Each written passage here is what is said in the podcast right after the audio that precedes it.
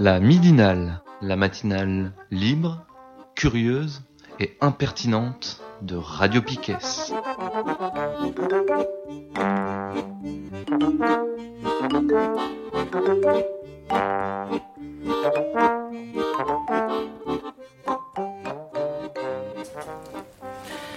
Bonjour, bonjour, on est lundi 25 mars et c'est la midinale sur Radio Piquet.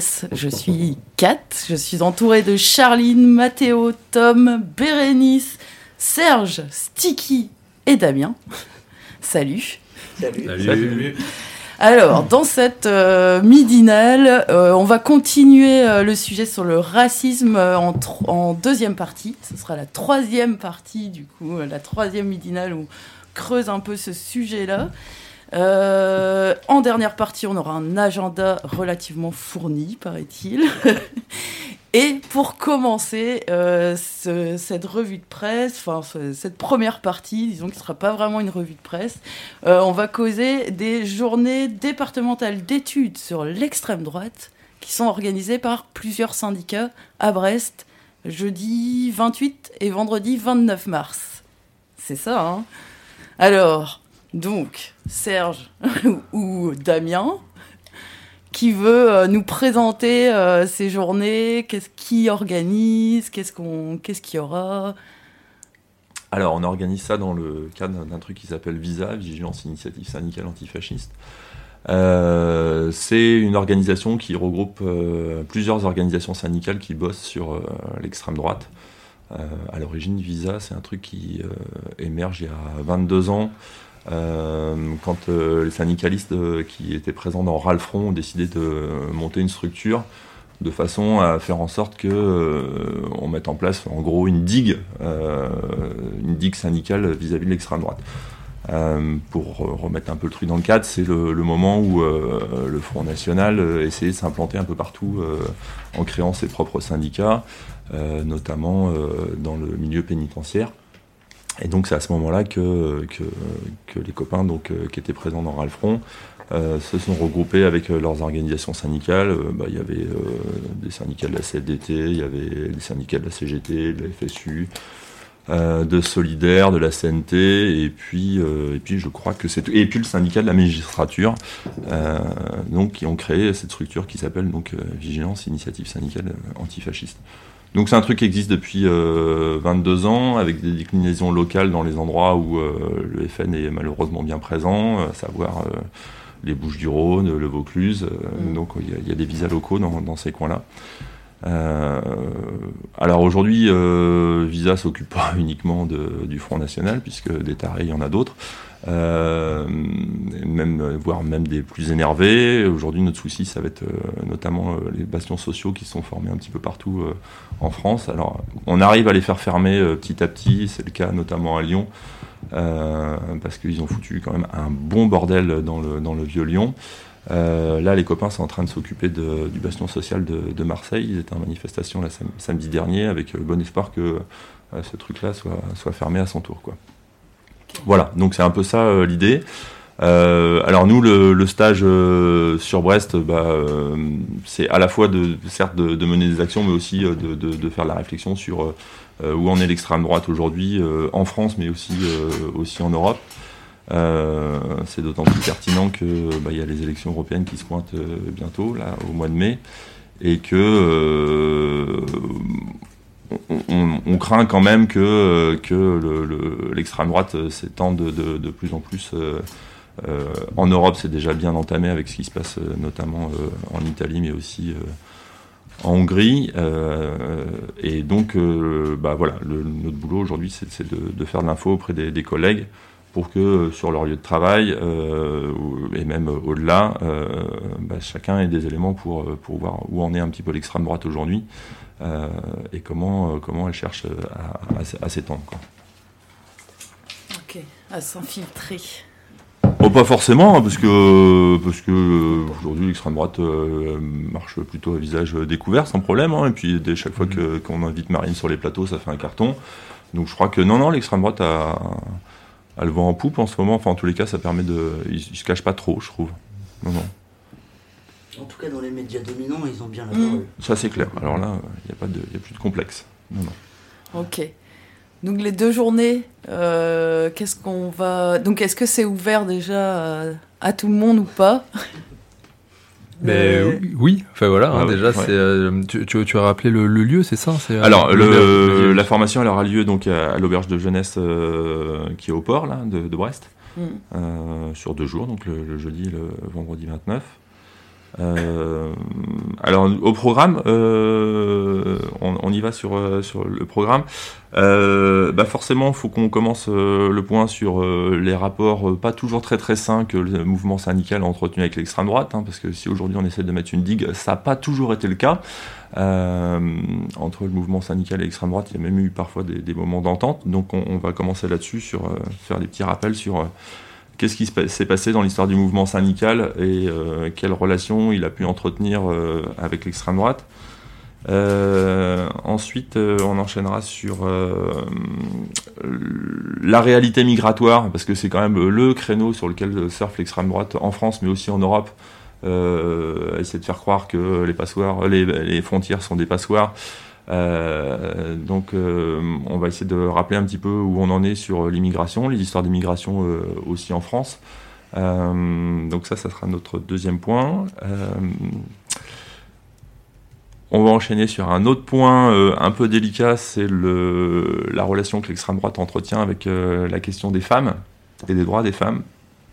Euh, ça peut euh, ressembler à une oxymore, mais, euh, justement, il faut euh, qu'on en parle. Euh, de comment euh, l'extrême droite traite, traite cette question-là, parce que là aussi il y a eu euh, quelques mutations euh, dans le discours de l'extrême droite qui est plus euh, prône plus forcément le retour des femmes à la maison. Euh, mais cela dit, euh, ça ne veut pas dire que si les choses sont plus aussi simples qu'auparavant, elles elles sont pas devenues plus complexes. Donc euh, voilà, on a un point là-dessus aussi euh, jeudi. Et puis, euh, et puis aussi, on fera un point sur euh, la situation de l'extrême droite euh, en Bretagne, euh, avec euh, bah, euh, tous- les petits groupuscules qu'on peut avoir localement à l'échelle de, de- de la Bretagne. Ça, c'est notre super programme pour le jeudi. Ça devait être une journée déjà bien, bien, bien chargée. Ouais, quand on aura avalé tout ça, je pense que on sera prêt pour le lendemain. Voilà. Euh, et le lendemain, euh, donc on a un copain qui va venir nous faire un point sur euh, comment ça se passe dans les mairies brunes, parce qu'il y a quand même une bonne dizaine de, de- de mairies qui sont passées soit FN, soit soit sous sous la direction d'individus qui sont assez proches, en tous les cas, de- du, du FN, enfin de feu le FN qui est devenu le Rassemblement National maintenant. Euh, et donc la journée de vendredi, c'est plutôt une journée tournée sur la thématique de l'éducation à l'extrême droite. Et euh, donc le, copain qui viendra interviendra sur euh, comment travailler dans l'éducation dans, dans, dans les mairies brunes. Ensuite, on va essayer de, de, de faire un, bon, consacrer un bon moment sur comment, comment lutter contre l'extrême droite bah, sur, sur nos lieux de, travail sur nos établissements, sur nos écoles, enfin voilà. Euh, et enfin, on, finira euh, la journée sur euh, tout ce qui est pratique pédagogique euh, antifasciste. Voilà, je crois que j'ai fait le tour du, programme. Et après ça, bah, ça sera le week-end ça sera bien. Voilà. Euh, du coup, ouais. Pour oui. l'ouverture, je peux répondre. Enfin Ouais. oui, voilà, donc c'est ouvert à, à, à tout le monde, hein, donc euh, à tout le monde qui pourra se rendre donc à ce, à ce donc euh, stage hein, le 28 et 29 mars à l'auberge de jeunesse de Brest. Et il y aura aussi un, un concert pour le coup jeudi soir. Enfin, je te laisserai en, en- parler un petit peu après. Et euh, donc c'est vrai que voilà, bon, c'est syndical, donc euh, il faut avoir euh, bon, comment dire, une autorisation d'absence, donc qui dépasse en fait hein, le, le- les gens syndiqués. Enfin voilà, n'importe qui qui bosse peut avoir une autorisation d'absence. Enfin, pouvait en fait, parce qu'il faut des fois des délais de des délais en fait pour demander. Là, c'était il y a un mois. hein, du coup, le, stage est vraiment la semaine prochaine. Mais maintenant, enfin voilà, si vous travaillez pas, si vous, euh, voilà, si vous avez des temps libres, voilà, vous êtes bienvenus euh, au stage. Quoi. Voilà. Après, c'est bien de rentrer en contact. Alors bon, on n'a pas forcément de contact, mais bon, vous pointez, puis si, voilà, si vous arrivez les derniers, tant pis, il n'y aura pas de place. Voilà. Mais du coup, c'est vrai, les salariés ne connaissent pas toujours leurs droits. En fait, Mm. tu as le droit, tout salarié. Est-ce qu'il faut être syndiqué pour avoir le droit à des. Non, tout salarié a le droit à je sais plus combien d'heures euh, chaque année Ah de non, c'est pas des heures, c'est des ou jours, c'est 12 jours. jours. Ouais. 12 jours. 12 jours. Il y a Ouais. même pas, euh, je crois qu'on a euh, même pas moins d'un pour cent de salariés qui utilisent ce, ce droit-là. Ouais. Pendant enfin, 12 jours, vous pouvez vous barrer de votre travail chaque ça. année. euh, C'est ça. Ouais. ut- Utilisons-les. Et hein, pas que euh, dans la fonction publique, mais aussi dans le privé. ouais. Ouais, ouais. ouais. Non, mais je pense que ça fait des meilleurs travailleurs parce qu'on est conscient de ses droits et voilà du, euh, de, de ce qu'on fait quand même. On est euh, plus à même de, de travailler correctement. Mm. Ce qui veut pas dire travailler, euh, comment dire, comme il faut selon les, ce que les hiérarchies demandent. Mais justement, voilà, je pense que on est un meilleur euh, enseignant actuellement quand on est critique par rapport à sa hiérarchie, je pense. Toujours du bien de prendre un peu de recul. Ouais, et puis faut pas trop compter sur notre employeur Ouais. pour, pour nous faire des formations. ça, parce que je- comment lutter contre l'extrême droite. Justement, c'était un petit Il peu nous un- informer sur nos droits. euh. C'était un, un petit peu un des choses qui a déclenché le stage hein, dans les brainstorming qu'on a fait un petit peu, c'est qu'on voyait aussi des pratiques se mettre en place. euh, je sais pas, moi je pense aux tests osseux par exemple à l'hôpital euh, pour euh, voilà déterminer la, la minorité, euh, la majorité de- des migrants. euh, voilà, ben moi je pense que les, gens qui sont pris dans ce système-là, qui sont obligés de faire ça, le font certainement. euh, Enfin, j'espère pour beaucoup malgré eux, quoi. Et euh, voilà, après on peut pas être moraliste, c'est parfois compliqué de s'opposer justement ben, au contexte de travail dans lequel on est. Et ben, c'est bien quand même d'avoir une lecture, de voir qu'on peut s'organiser à côté, justement pour éviter d'avoir à être ben, l'instrument en fait de de choses comme ça quoi. Et ça ça touche euh, ça touche là comment dire enfin l'hôpital c'est l'exemple qui me vient en, tête mais il y a aussi voilà le, milieu aussi des comment dire euh, le milieu social voilà toujours dans l'accueil des migrants c'est ce qui me vient mais si je retourne vers l'hôpital moi je pense aussi voilà euh, à, l'interruption volontaire de grossesse où voilà c'est pas forcément si facile voilà et on peut être pris aussi dans des choses un peu un peu un, peu compliquées. Et dernier truc parce que voilà, enfin, c'est un droit qui devient de moins en moins effectif, voilà. Donc du coup, euh, et le dernier truc qui me vient en tête aussi, ouais, c'est bah, l'accueil des fois dans les centres sociaux, ouais, pour, euh, ça j'ai déjà dit. hein. Je sais plus. Enfin voilà, de, voilà, des- pour Ouais. l'accueil des migrants et, et sans oublier l'école aussi, voilà, où à l'école en fait on peut avoir euh, bah, des choses, euh, des thématiques à aborder, des, des, des programmes, des, pédagogies qui sont plus ou moins insidieusement imposées, enfin même si on n'en est pas encore là, enfin il y a une liberté relative encore, mais ceci dit qu'avec un pilotage par l'évaluation, là on devrait peut-être euh, être contraint plus ou moins de, de laisser tomber en tout cas euh, Et confiance. une certaine liberté, confiance en l'école, voilà.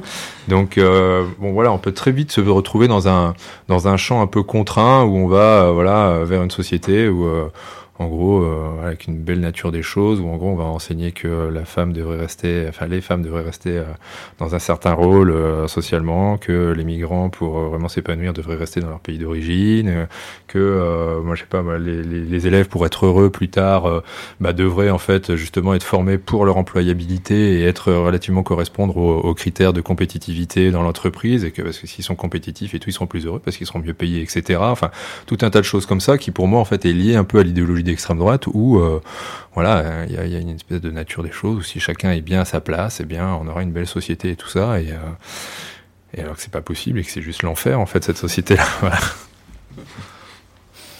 Donc les horaires, c'est 9h, 16h30 Euh, ouais, vendredi on finira à 16h30 et puis euh, jeudi on commence, à, on commence à 9, ouais. D'accord. Il Pour le pas- café, C'est c'est peut-être un peu plus tard, du coup, le jeudi. Bah, il y a un concert le soir. Ouais, du coup, ouais, faudrait quand même que ça termine vers 18h parce que c'est 19h pétante le début du concert, donc euh, sinon on va être un peu embêté. Et euh, ouais, du coup, euh, petit concert aussi parce que bah, la lutte et la fête ensemble, c'est bien aussi quoi. Donc euh, ça se passera à l'avenir, au 22 rue Bugeaud, la place Guérin là. Et euh, il y aura donc Prince Ringard, donc euh, Jean-Claude qui viendra avec Mousse. On vous le présente plus quoi, donc euh, folk punk un peu, euh, chanson anarchisante avec euh, Jean-Claude qui chante et Mousse la femme orchestre à côté qui, qui fait la musique. Ensuite il y aura MC Poons, donc ancien de l'alerte rouge, voilà, c'est mon petit frère aussi, euh, parallèlement à ça. Donc pour du hip-hop, et il y aura aussi El Prolo, toujours du hip-hop, voilà, rap engagé aussi. donc voilà, trois petits concerts, 19, on va essayer de terminer pas trop tard, vers 22h, 22h30. Donc euh, vous pointez pas non plus la dernière minute. Donc à l'avenir, place Guérin. Voilà, et prix libre en soutien euh, au défraiement des groupes aussi, donc n'hésitez pas à lâcher vos petites piécettes, quoi. Voilà. Ok. Bon, est-ce que vous avez des choses à ajouter euh, par rapport à cette, euh, cet événement Bon, je vais peut-être préciser un petit point là. Je sais enfin, pour le, je sais pas s'il y a des curieux là, pour, par exemple le lien sur les femmes et l'extrême droite. Là, le, le camarade qui va nous faire ça, donc Jean-Paul Gauthier là, va parler en fait du projet justement de la place des femmes dans les projets de société de l'extrême droite. Enfin, je parlais justement voilà tout à l'heure les choses où chacun serait bien à sa place, et on va voir justement que les choses évoluent quand même. Des fois, voilà, il y a des choses un petit peu, euh, et donc là, on va avoir le droit à un retour là depuis l'action française, en passant par les croix de feu, le régime de Vichy, aussi justement la, la, la, la, la relation à la comment dire à la maternité, enfin à la production en fait biologique là pour le coup aussi, je pense qu'il va être beaucoup euh, abordé. Euh, L'œuvre française et qu'est-ce que j'ai vu encore? Bah, Les cathos intégristes bien sûr, qui ont aussi leur idée euh, de la chose. Voilà, bon, on va aller un petit peu dans le détail aussi comme ça à chaque fois dans les thèmes. hein. Ok. Et comme c'est un sujet qui nous intéresse, donc on sera là. Radio Oui. Piquet, euh, on va venir avec des petits enregistreurs et normal, donc l'idée c'est qu'on les mettra en ligne après, que donc vous pourrez les réécouter pour ceux qui qui sont qui entendent là et qui se disent j'irai bien, mais je suis un peu tard pour m'inscrire.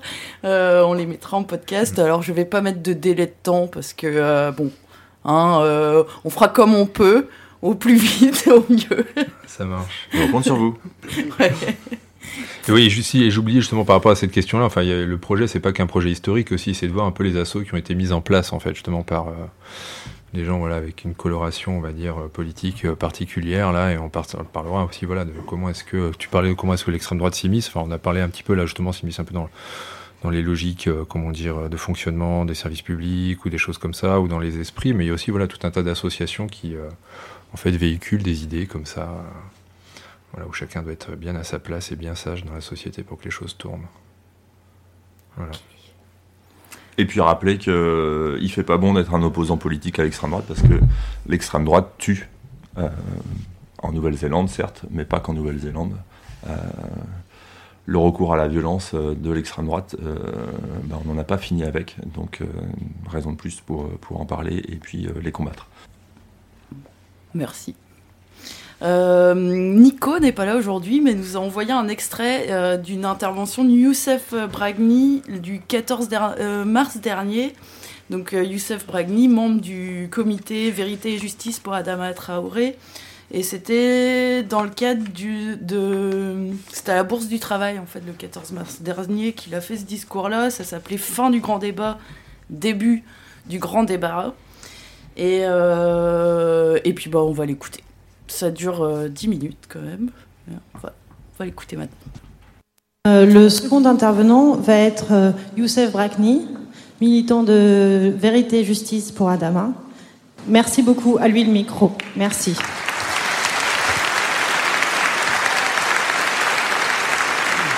Alors bonsoir à toutes et à tous. Donc euh, c'est, je suis euh, Youssef Brakni, je suis membre du comité Vérité et Justice pour Adama Traoré. Le, le nom d'Adama Traoré, vous connaissez sûrement, c'est le nom euh, d'un jeune euh, noir, citoyen français, tué le jour de son anniversaire, le 19 juillet 2016, le jour de ses 24 ans. Il a été tué par trois gendarmes de la République française.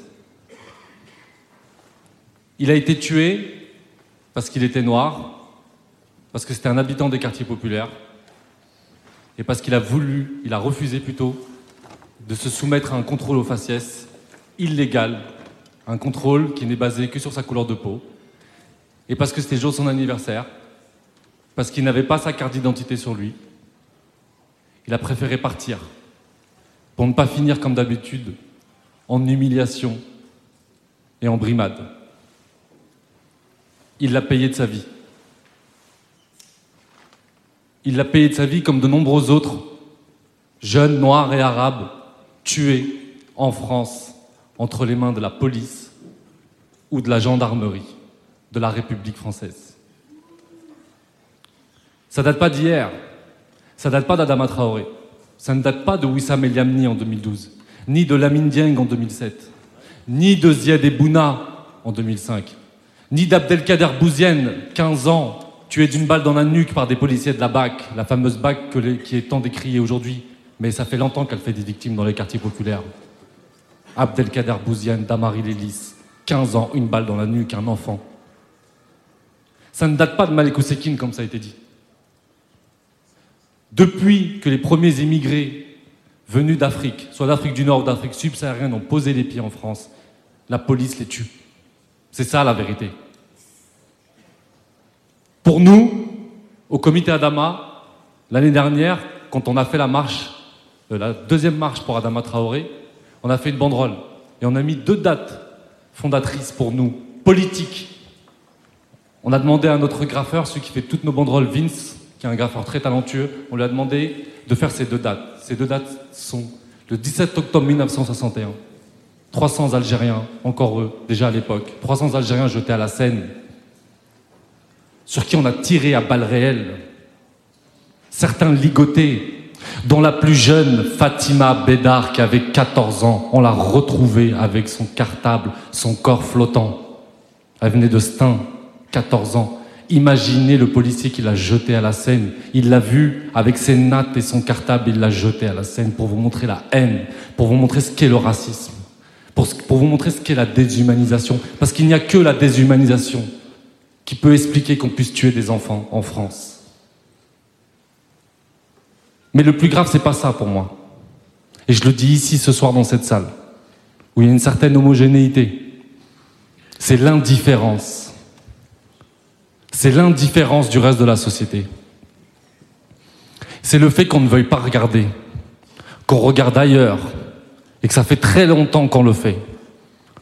À chaque fois qu'il y a des crimes policiers ou des gendarmes, on préfère regarder ailleurs, je le dis clairement. On ne veut pas s'y confronter. On ne veut pas prendre le problème concrètement. On ne veut pas dire que ce sont déjà des Noirs et des Arabes qui sont morts. On utilise tous les termes du monde, sauf dire qu'ils sont Noirs et Arabes et qu'ils ont été ciblés pour ça. Parce qu'aujourd'hui, en France, il faut le dire, il y en a, bien sûr qu'il y a d'autres morts par la police, mais il y a une grosse différence. C'est qu'il y en a qui sont tués pour ce qu'ils sont et d'autres sont tués pour ce qu'ils font. Et ça, ça fait une énorme différence. Quand le mouvement des Gilets jaunes a commencé, quand euh, la médiatisation autour des violences policières a commencé, nous, on l'a dit tout de suite, les flashballs, les LBD, les grenades de désencerclement, la BAC. On n'a pas besoin de manifester pour qu'elle vienne nous mutiler ou nous tuer. On n'a pas besoin. Juste notre existence. Notre existence dans l'espace public, dans nos quartiers, c'est déjà une raison suffisante pour la BAC et pour la police pour venir nous réprimer, nous éborgner, nous mutiler ou nous tuer. On n'a même pas besoin de se mettre en mouvement, ni de menacer qui que ce soit. C'est juste nous, nos gueules, notre existence qui est un problème. Quand les Gilets jaunes ont commencé, nous, on s'est dit tout de suite, on va y aller. Tout le monde était contre nous. Tout le monde était choqué. Ils se sont dit, mais ils sont devenus fous. Que va faire le comité Adama là-dedans Ils n'étaient pas avec nous en 2005. Ils ne parlent pas de la question raciale. Ils, ne parlent pas des quartiers populaires. Mais moi, je leur ai dit, mais c'est pas à eux que j'en veux. C'est pas à ces pauvres gens. Moi, j'ai vu la misère. C'est des gens qui n'ont plus rien. C'est des gens qui ne sont plus rien, qu'on a réduit à rien. Moi, je dis, c'est avec eux que je veux militer, c'est avec eux que je veux me battre. Mon problème, et ça a toujours été ça, ça a toujours été une constante dans ma vie militante, et je milite depuis très longtemps, depuis que je suis adolescent, dans mon quartier à Bagnolet, ça a toujours été la gauche, et je le dis. Toujours été la gauche. Ça a toujours été un problème dans ce pays. Moi, je vous le dis, ceux que j'ai toujours eu en face de moi, qui ont toujours été dans le déni notamment du racisme, ce sont des pseudo-personnes de gauche, des pseudo-intellectuels, des pseudo-partis qui ont osé se dire de gauche.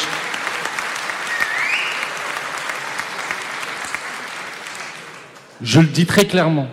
Et ce sont les mêmes, comme par hasard, qui ont eu un discours méprisant, ultra méprisant envers les Gilets jaunes. Ce qui nous a renforcés dans notre volonté de rejoindre cela. on va avec eux.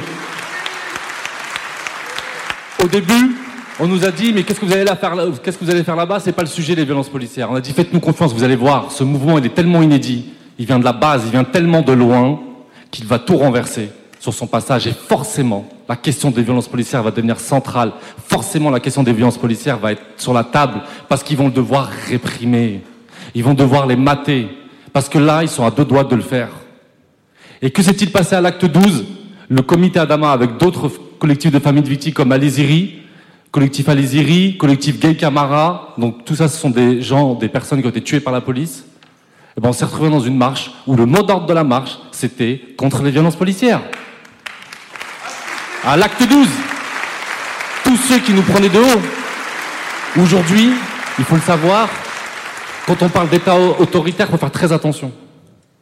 Parce qu'aujourd'hui, on parle de dictature, on parle d'État autoritaire, on parle de répression, etc. Mais attention, j'ai l'impression que le fascisme ou l'autoritarisme, c'est une question de degré, ça dépend de qui ça touche. Parce que nous, ça fait longtemps que l'État autoritaire, on se le prend dans la gueule. Ça fait longtemps qu'on peuple les prisons. Ça fait longtemps qu'on peuple les morgues aussi. Donc l'État autoritaire, ça fait très longtemps qu'on le, dénonçait. Et justement, ces mêmes élites qui se disaient de gauche nous prenaient de haut, nous disaient arrêtez d'exagérer, arrêtez d'en rajouter. Aujourd'hui, tout le monde dit que Macron est un gouvernement autoritaire. Mais pour nous, Sarkozy, Hollande, Macron, ça ne fait aucune différence. Sachez-le.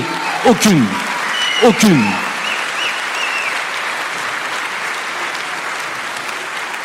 Parce que quand le comité Adama s'est mis en marche, quand il s'est mis debout, quand dès les premiers jours il y a eu des révoltes, parce que c'est des révoltes légitimes comme celle de 2005, il n'y a pas plus légitime que de se révolter quand un des vôtres a été tué impunément, injustement.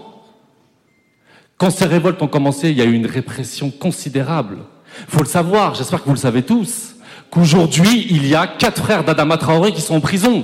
Que leur frère a été tué, aujourd'hui, ils sont en prison. Ils sont à Bois d'Arcy, ils sont à Oni, ils sont à Meaux, ils sont à Villepinte. Sachez-le. Ils ont perdu leur frère, retenez bien, en 2016. Depuis, ils ont tous été en prison les uns après les autres. Parce qu'ils ont osé se mettre debout. Parce qu'ils ont osé dire non. Et je vous dis pas tout. Je ne vous dis pas tout sur ce que fait cet État à la famille Traoré. Il y en a un qui a réussi à sortir après un long combat. Il n'a que 19 ans. Yacouba Traoré. Il est sorti deux semaines. Deux semaines après, on est venu le chercher au petit matin. Alors qu'il avait trouvé un travail, qu'il avait trouvé un nouveau logement loin de Beaumont. Ils sont venus le chercher à 2 heures du matin pour une affaire qu'ils avaient déjà préparée bien avant, pour le détruire psychologiquement. Bagui Traoré, on fait exprès de le ramener à chaque fois dans la même cellule où il a appris la mort de son frère Adama Traoré. Exprès. C'est ça l'autoritarisme. Qu'on soit bien d'accord, on le vit déjà. Je terminerai sur ça. Le procureur de la République de Pontoise, quand Adama Traoré est mort, il a dit tranquillement, devant BFM TV, qu'Adama Traoré était mort à cause de l'alcool. Mensonge. On a, grâce à la mobilisation du quartier, des habitants, du comité, il a été muté aujourd'hui. C'était comme l'ancien chef de l'antiterrorisme à Paris. Il était à Pontoise pour être en retraite. Il a voulu couvrir la mort d'un jeune citoyen français. Euh, donc là, je me suis permise de couper une toute petite partie de son discours. Il revient parce que la semaine dernière, on en a causé en fait de tous les multiples euh, interprétations qui ont eu lieu dans les médias avec euh, toutes les, versions fausses sur la mort d'Adama Traoré. Et du coup, je j'envoie la, la toute fin de son discours. Les plus grands médecins, les plus grands spécialistes de la drépanocytose, de la sarcoïsode, toutes les maladies citées, ils ont dit noir sur blanc, ils l'ont écrit, vous l'avez vu là, c'est sorti avant-hier, ils l'ont dit. Adama Traoré n'est pas mort suite à toutes ces maladies. Ils ont dit que c'était scientifiquement faux et qu'on remet même en cause l'éthique médicale des médecins qui ont osé écrire ça.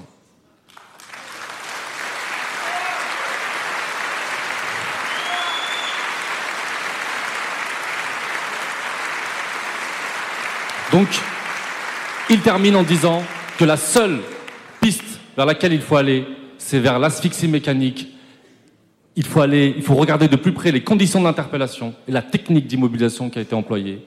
Comme c'était le cas pour la Mendiang, comme c'était le cas pour Aliziri, comme ça a été le cas pour de nombreux autres, malheureusement, tués entre les mains de la police et de la gendarmerie. Et j'espère, j'espère que je verrai tout le monde ici quand il sera question des luttes des quartiers populaires et des morts dans les quartiers populaires. Merci.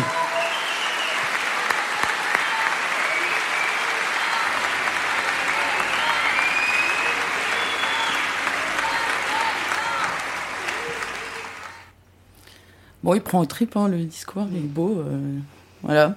ça ouvre sur la deuxième partie de cette émission sur le racisme. De toute façon, on est, on est dedans, là. Dans le- on est dans le sujet aujourd'hui. Et euh, moi, ça me fait penser à un truc un peu dans l'actualité, parce qu'il parlait des frères euh, d'Anama Traoré qui est en prison. Et euh, juste euh, dans l'actualité, suite à ce qui s'était passé à, à Condé-sur-Sarthe, dont on avait parlé il y a 15 jours avec un, extrait de l'émission de l'envolée, la grève des matons à Condé-sur-Sarthe, c'est fini, mais par contre, ils ont obtenu euh, le retour des fouilles des familles par palpation. euh, pour les familles qui viennent voir euh, les détenus au parloir. Donc on, on peut imaginer encore une fois euh, quelles familles seront fouillées, euh, enfin quels seront les critères de fouille, tout ça. Euh, voilà, du coup, juste, moi j'ai juste envie de dire que toute grève n'est pas bonne à soutenir. Est-ce que ça me pose la question Est-ce qu'on soutient les matons ou les flics quand ils font grève Voilà. Et puis c'est un peu le lien aussi avec euh, le, le fascisme dans le milieu syndical. euh, voilà.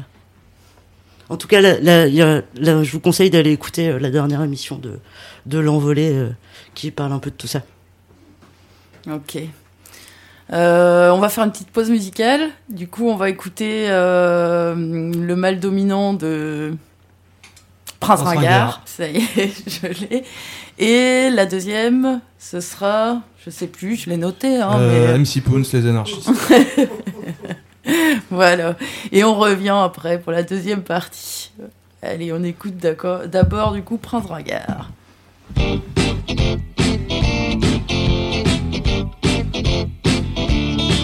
Il est con le mal dominant, il réfléchit avec ses couilles, il est sportif de temps en temps, et sa gonzesse en a la trouille.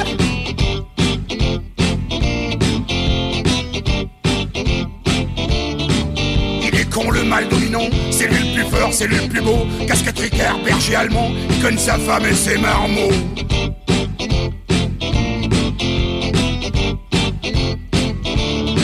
Ce sont des cons les dominants, surtout quand ils sont dominés. Ils sont dangereux, ils sont méchants, il faudrait tous les faire piquer.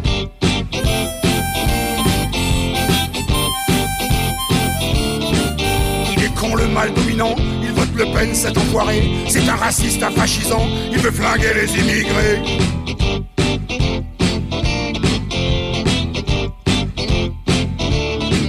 Il est con le mal dominant, surtout quand il est dominé. Il est dangereux, il est méchant, il faudrait peut-être le faire castrer.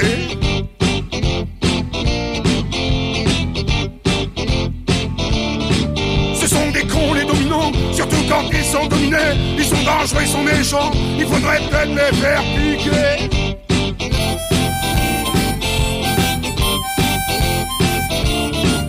Il est con le mal dominant, faudrait pas le prendre pour un pédé. Rien dans la tronche évidemment, un jour sa femme elle l'a buté.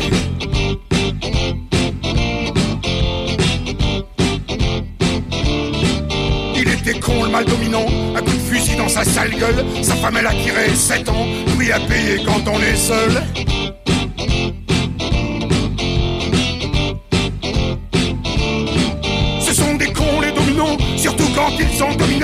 Sont dangereux, ils sont méchants, il faudrait peut-être les faire piquer.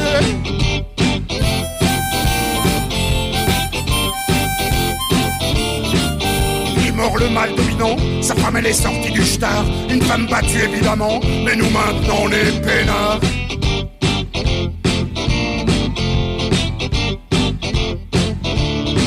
Ce sont des cons les dominants, surtout quand ils sont dominés. Ils sont dangereux, ils sont méchants, il faudrait tous les faire castrer.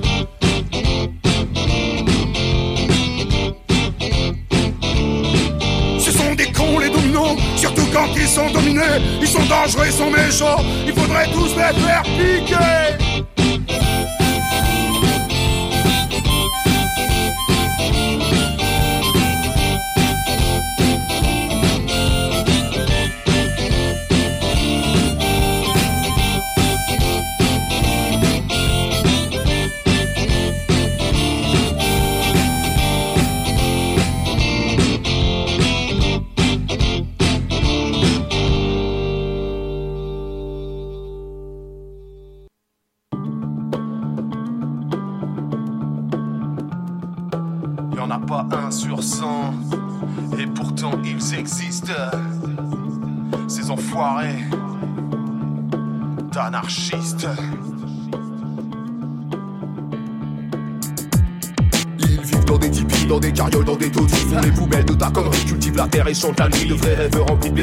Avec ou sans chaussures. Raversent les villes et les campagnes, manifestent et se castagnent. Ils ne sont plus être sans le dire et les bourges n'ont rien vu venir. Ils sont mille noms, autant d'histoires qui s'envoleront au dernier soir. Vagabond, prolo, sédentaire ou bien artiste. Pas un sur cent, et pourtant ils existent. Les anarchistes.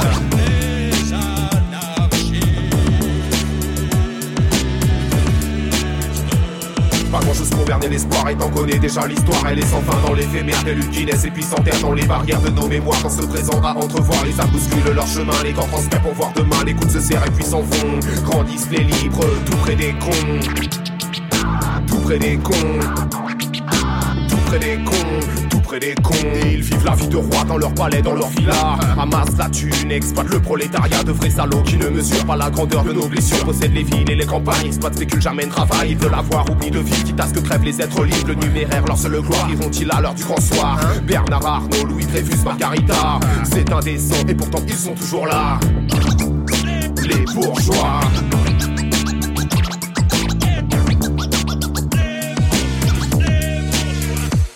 Pas grand chose pour berner l'espoir et t'en déjà. L'histoire Elle est sans fin dans l'éphémère des luttes qui naissent et puis s'enterrent dans les barrières de nos mémoires. Dans ce présent à entrevoir les âmes bousculent leur chemin Les corps transpirent pour voir demain. Les coups se serrent et puis s'en vont. Grandissent les libres tout près des cons.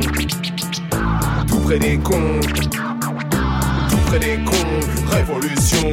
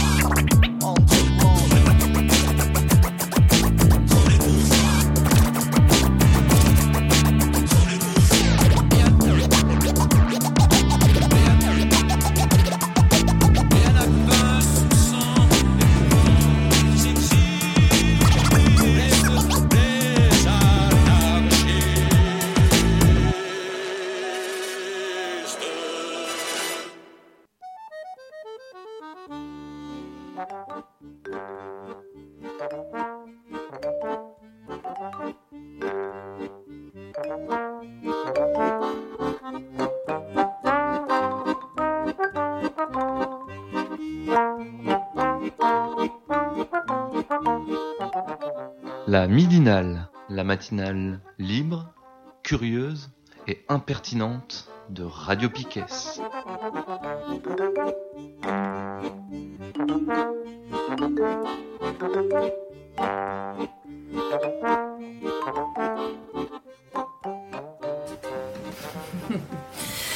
On est toujours lundi 25 mars et c'est la deuxième partie de cette midinale euh, S'informer autrement sur le racisme.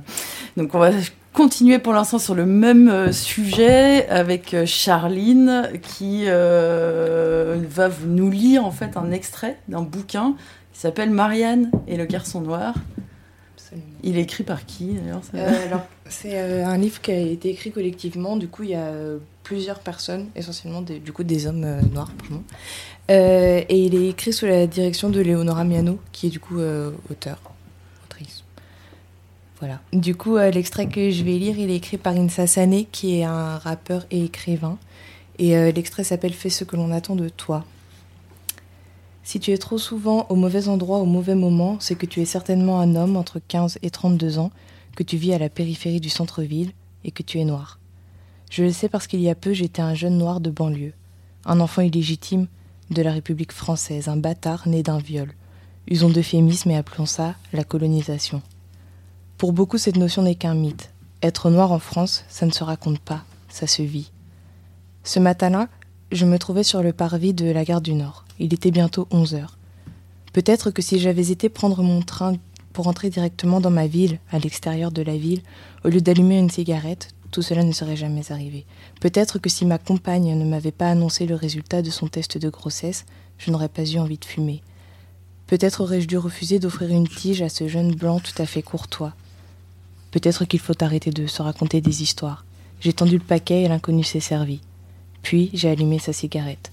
Le gars m'a remercié et s'en est allé précipitamment. Au même moment, trois hommes en uniforme sortaient de la gare. J'ai croisé leurs regards, et j'ai su que la présomption d'innocence est un droit dont je ne bénéficierai jamais et que le banal contrôle d'identité ne s'applique pas aux gens de ma condition. Éteins ta cigarette. Si le fonctionnaire se permettait de me tutoyer, c'est que je n'avais décidément pas le bon pédigré. Seulement cette fois, j'ai oublié l'éducation de ma mère, le pardon, le sourire, la joue tendue. Je devais faire ce que l'on attendait de moi. Seulement qu'attend-on de moi? Que je courbe les chines ou que je sois le stéréotype du gamin sauvage? Pour moi, il s'agissait de dignité, pas encore d'honneur. Je vais vous demander de me vous voyer, ensuite de m'expliquer quelles raisons vous poussent à me contrôler.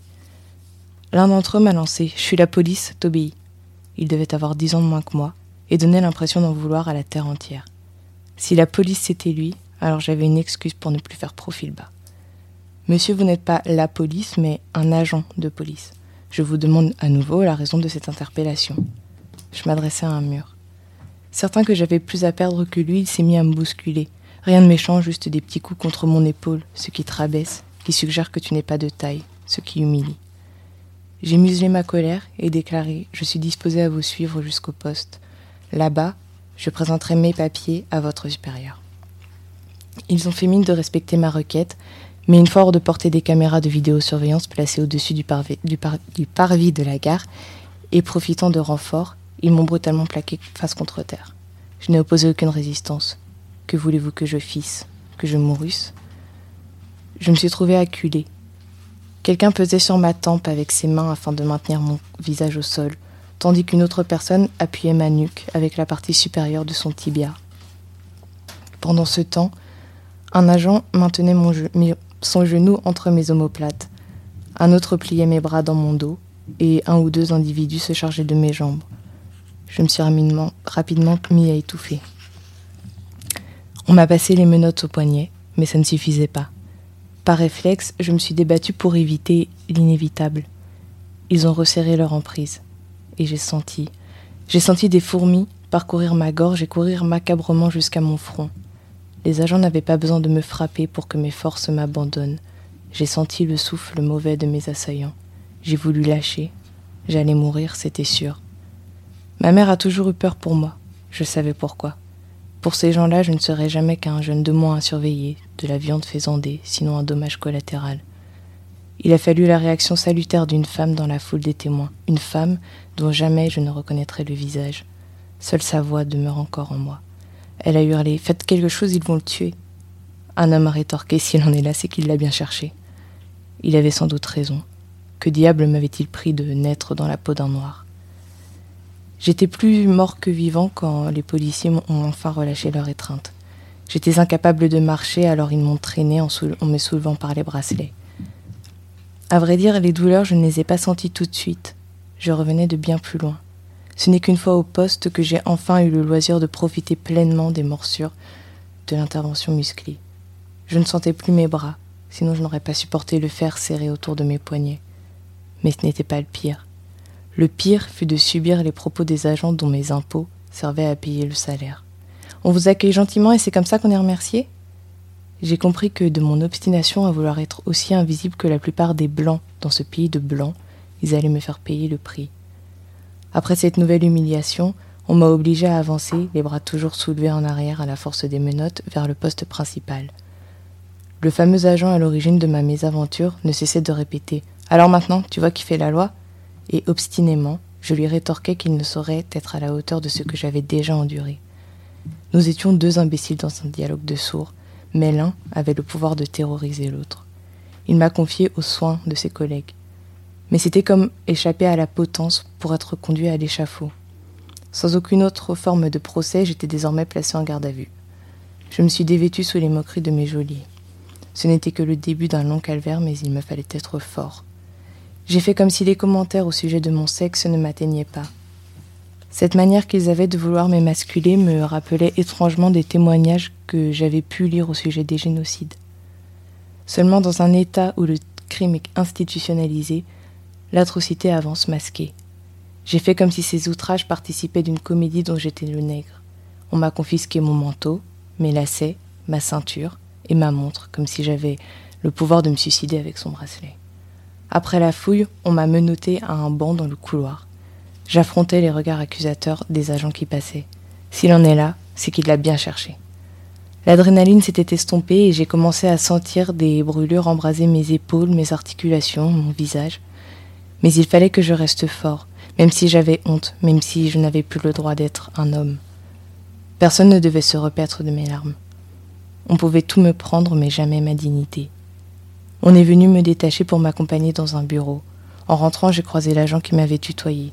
Il affichait un sourire narquois. Deux fonctionnaires m'ont accueilli.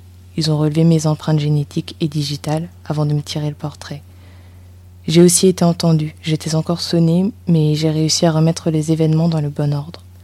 Apparemment, je n'avais pas fait ce que l'on attendait de moi. On m'a conduit dans une cellule. Elle était sombre. La moiteur rêche mêlée à cette sorte d'émanation venue d'outre-tombe faisait oublier le froid qui y régnait. Des lattes de bois couraient le long des murs et servaient de banc ou de lit. Seulement impossible de s'asseoir ou de s'allonger convenablement compte tenu de l'étroitesse du, dispositif. Je me suis finalement résignée à camper à même le sol, dans la poussière et la puanteur. Comment en étais-je arrivé là? Comme je l'ai dit plus tôt, j'ai vu le jour dans une ancienne colonie française. À cette époque, j'ignorais que j'étais noire. Mon père a été contraint de fuir son pays natal parce que ses convictions politiques étaient sanctionnées par la République démocratique de l'illustre Sangor, gendre du Saint Charles de Gaulle. En débarquant dans les valises du paternel, je savais m'exprimer en français. Néanmoins, j'ai eu besoin d'une remise à niveau afin de me familiariser avec les termes noireau, mal blanchi, macaque, négro. Il m'en a fallu du temps pour maîtriser toutes les nuances qu'offre le gros Robert. Je ne m'y suis jamais accoutumé, et mon père non plus. Ce dernier s'était convaincu qu'un jour il rentrerait chez lui, un jour, après la mort du dictateur peut-être. Seulement que ferait-il de nous, ces rejetons élevés entre deux mondes? Je crois que jusqu'à sa mort j'en ai voulu à mon père de m'avoir entraîné dans cette aventure ambiguë. Ici j'étais le sale négro, au Sénégal j'étais le France-nabé. Nulle part je n'étais chez moi. Et quand mon père disait qu'un jour on rentrerait chez nous, je voulais lui répondre que je désirais être partout chez moi. Maintenant, mon géniteur était sous terre et j'allais peut-être devenir père. Merci. Euh, alors, on va changer vraiment de ton. Dans, en fait, j'ai pas mal d'extraits euh, pour rentrer un peu dans, finalement. Euh, on pas beaucoup parlé des violences d'État, euh, mais la violence, on va dire ordinaire, celle que nous, en fait, on, on provoque. Et par exemple, qui et sur quoi ça repose? Quelle image Qu'est-ce qu'on a intégré comme préjugé sur les Noirs? Et notamment, j'ai vu un, sondage qui, m'a assez épaté. Qui, la question déjà, c'est selon vous, quelles sont les caractéristiques des personnes ayant une couleur de peau noire? Seulement 30, 35% des gens disent cette question n'a pas de sens et refusent de répondre à la question. Donc les 65% autres répondent à cette question et du coup les réponses en général sont c'est le ils sont bons pour le sport, la musique, la danse, euh, ils sont plus forts physiquement. Euh, des choses comme ça, qui peuvent être euh, des fois de, du, du, point de vue même de la personne qui le dit, dit de manière positive, alors que bon bah on, on, voit bien ce que ça veut dire derrière et aussi tout ce qui est le noir est constamment associé à la nature euh, contre la culture. Et donc un truc de euh, la déshumanisation elle passe par là par le fait que ben finalement on est plus intelligent plus civilisé etc et qu'il y a une parole qui est euh, qui est niée. Et donc ça peut passer par de la ce qu'on appelle de la négrophilie. J'adore les noirs qui dansent bien, qui machin, qui truc. Donc qui sont à la place que j'ai décidé qu'ils euh, sont. Et on va entendre euh, un extrait. Alors ils se parlent un peu dessus et tout ça, mais je trouvais qu'ils étaient assez marrants. C'est euh, une chaîne YouTube, elle s'appelle How Are You? Et ça dure à peine trois minutes et on entend un dialogue entre une femme et un, homme qui nous dit en gros comment reconnaître les nécrophiles et partir en courant. On va les écouter. Premier point, la j'aime pas les noirs, mais toi. Ouais, mais Genre trois petits points, mais toi, toi, toi j'aime bien. Toi, t'es l'exception à la règle, t'es la première noire à qui je m'intéresse, t'es le premier au noir qui me plaît. Genre ça déjà, ça c'est la première. Et ça, Alors, j'ai tellement entendu dans ma vie. sont Non, plein de Renois en fait. Que tout. des Renois, mon frère. Au deuxième point, la personne elle va très certainement te donner un surnom par rapport à, avec ta couleur de peau, mon chocolat, Tibouti, Eh, des trucs de ouf. Malteser. Ouais, Quand tu Malteser. tapes- Tu vois, tu il y a des gens comme ça, c'est clair, t'as pas envie de te couper les cheveux, faire un dégradé, tu tapes une boule à Z. Donc toi tu dors bien, le lendemain, elle t'envoie un mon bébé, ça va mon Kinder surprise. Oh, mais laisse-nous. C'est un truc de ouf en fait. Eh, vous êtes trop à l'aise, vous êtes trop à l'aise. C'est vexant. Clairement, Ah, c'est c'est vexant. vexant. On t'appelle mon chocolat, ouais. Ah. Est-ce qu'on est comestible On est troisième. En troisième point. Ah. Celui-là. Éliminatoire, Éliminatoire, direct. Ça Dossier suivant. Ouais, direct. Non, mais là, ce point-là, c'est quand la personne, elle va venir te parler, elle va dire directement Ouais, moi, en fait, je sors qu'avec des noirs. Ouais. Genre, c'est la première chose qu'elle va dire. Moi, je sors qu'avec des noirs, en fait. Je fréquente que des noirs. T'as même pas encore fait connaissance avec elle. Tu sais même pas comment elle s'appelle C'est ça C'est même pas son âge. Moi, je sors qu'avec des noirs. Non, ça, c'est éliminatoire. Vous voyez ça Direct. Négrophile. Direct. Quatrième point, si la personne lorsqu'elle te complimente et que tout tourne autour de ta couleur de peau, laisse le dossier se Ne fatigue pas Abandonne. Abandonne. Abandonne directement. T'as une belle peau. En mode- Ta peau, elle brille. en mode, le matin, tu caramel. tu te vois pas dans la glace. Ta peau elle est belle, j'aurais bien aimé avoir la peau comme toi. Toi. Et en plus, moi un jour on m'a dit quoi? On m'a envoyé un DM. On m'a dit ouais, euh, pourquoi tu te maquilles euh, pas... Vous les noirs, vous avez pas besoin de vous maquiller. Mais qui t'a dit? Qui t'a dit tu m'as vu te démaquiller? Tu sais comment je suis Pourquoi tu dis vous les noirs? En fait, vous idéalisez trop les personnes noires. Genre, en fait non. Nous on a des défauts. Nous on a des problèmes de peau. En fait, c'est pas genre tous les noirs qui ont des belles peaux ou tous les personnes blanches qui ont des belles peaux ou vice versa en fait. Faut arrêter vos stéréotypes en fait. En dernier point. Ouh là là. Non, celui-là il picote. Pas, ça blesse. C'est qu'en fait, la personne, elle va te mettre en valeur toi, mais elle va dénigrer les autres personnes noires. Soit tu complimentes, soit tu, tu fermes ta bouche en Ferme fait. ta bouche. Ouais, On va rester poli, hein. Non mais Ferme tu complimentes pour aller dénigrer les autres. Ouais, ça Ça sert à quoi de quoi faire Ça ça sert à quoi Eh, autant rien dire en fait. Ça. Fermez vos bouches. Bien, fermez vos bouches. Ouais. Ils parlent un peu les uns par-dessus les autres, mais euh, ils sont marrants. Euh, le... Du coup, maintenant, en fait, on va aller plus parce qu'en fait, au cours des dernières émissions, on a pas mal parlé de, des, de- des clichés autour des hommes aussi euh, noirs et de leur euh, et comment ils étaient traités. Mais là, on va rentrer davantage sur les clichés sur les femmes noires. Et euh, on va écouter le témoignage. Elle s'appelle Naya et euh, elle a une chaîne YouTube aussi. Et donc ça s'appelle. euh, alors j'ai pris qu'un extrait. La, vidéo s'appelle 13 clichés sur les femmes noires. Ça dure 4 minutes. On va l'écouter. La dernière fois, je descends en bas de chez moi et je vois un white. Et ce white me dit Vous pouvez passer, madame. Mais je connaissais déjà ce white. Et il ne le savait pas. Et du coup, je dis white Mais on se connaît déjà. Bah quoi Il y a bien certains qui disent le mot black. Dire le mot noir n'est pas un gros mot, c'est juste une couleur de peau. Dire le mot black ou personne de couleur n'est pas plus socialement acceptable. Ça, je le mets sous le coup de la maladresse ou de l'habitude. Il y a même certains noirs qui utilisent le mot black pour se désigner. Mais dans ma vie, j'ai entendu des choses, un tas de stéréotypes et de clichés dus à ma couleur de peau. Parfois, c'est mignon ou même drôle, mais ça peut être vraiment énervant ou choquant. Tu es belle comme une lionne. Arrêtez la comparaison avec les animaux, arrêtez ça, ça n'est pas un compliment. Et c'est valable pour les expressions agile comme une gazelle, caractère de tigresse et j'en passe. Pourquoi vouloir nous comparer à des animaux sauvages qu'on peut possiblement trouver dans certains pays d'Afrique? C'est comme si je comparais un blanc aux animaux qu'on peut possiblement trouver en France. T'es sexy comme un pigeon, sauvage comme un chat de gouttière, malin comme un petit rat du métro. Est-ce que tu connais Aminata? Elle habite dans le 93 Non. J'ai jamais fait l'amour avec une noire. C'est comment? Eh bien, nous les noirs avons un vagin mangeur de pénis. Tu rentres, tu sors plus, frère. Un vagin fait à base de noix de coco et de feuilles de bananier. Non, plus sérieusement, ça se passe comme ça. J'appelle tous mes ancêtres et leur demande d'accepter cette offrande. Cette offrande de mon corps à Patrick ici présent. J'invoque l'Afrique, ma terre nourricière, celle qui m'a vu naître. En plus, il paraît que vous faites des poses sexuelles spéciales. Oui, tout à fait. D'ailleurs, celle-là, c'est notre préférée. Quoi? Ça donne pas envie? Vous savez pas ce que vous manquez. Tu connais Thierry? C'est un entier qui vit près de Saint-Denis. Non. On souffre tellement dans ton pays. Les enfants qui meurent de faim. La guerre. Déjà, l'Afrique, c'est pas un pays. Ensuite, merci. Merci beaucoup. Merci de toute cette compassion pour mon peuple si pauvre et opprimé. Mais tout ce que vous voyez à la télé n'est pas forcément tout ce qu'on trouve en Afrique.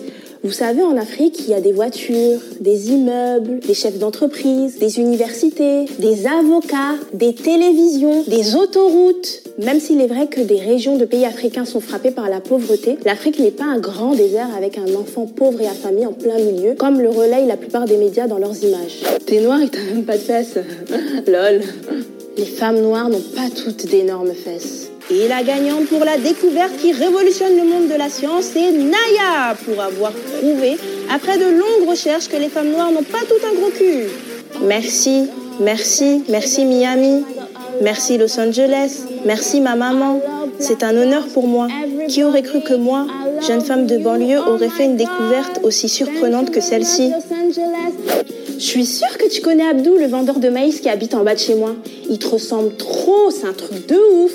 Non Mais t'es vachement intelligente pour une noire, toi. Ceci est censé être une phrase pour draguer. As-tu déjà dépassé les frontières de ton hall d'immeuble? Vraiment? Je peux toucher tes cheveux? Est-ce que si je te laisse les toucher une bonne fois pour toutes, tu foutras la paix aux autres noirs de cette planète? Parce que je suis vraiment prête à me sacrifier pour les autres. Et en fait, tu viens d'où? Du 95 Et toi? Toi, ce que t'écoutes, c'est plutôt Maître Gims, euh, Black M, euh, ce genre de choses, quoi. Mais oui Et j'ai un ami asiatique qui n'écoute que Gangnam Style toute la journée, en boucle. Toute la journée. T'ai jamais vu comme une noire. hein. Eh bien, comment, chérie? Parce que c'est ce que je suis.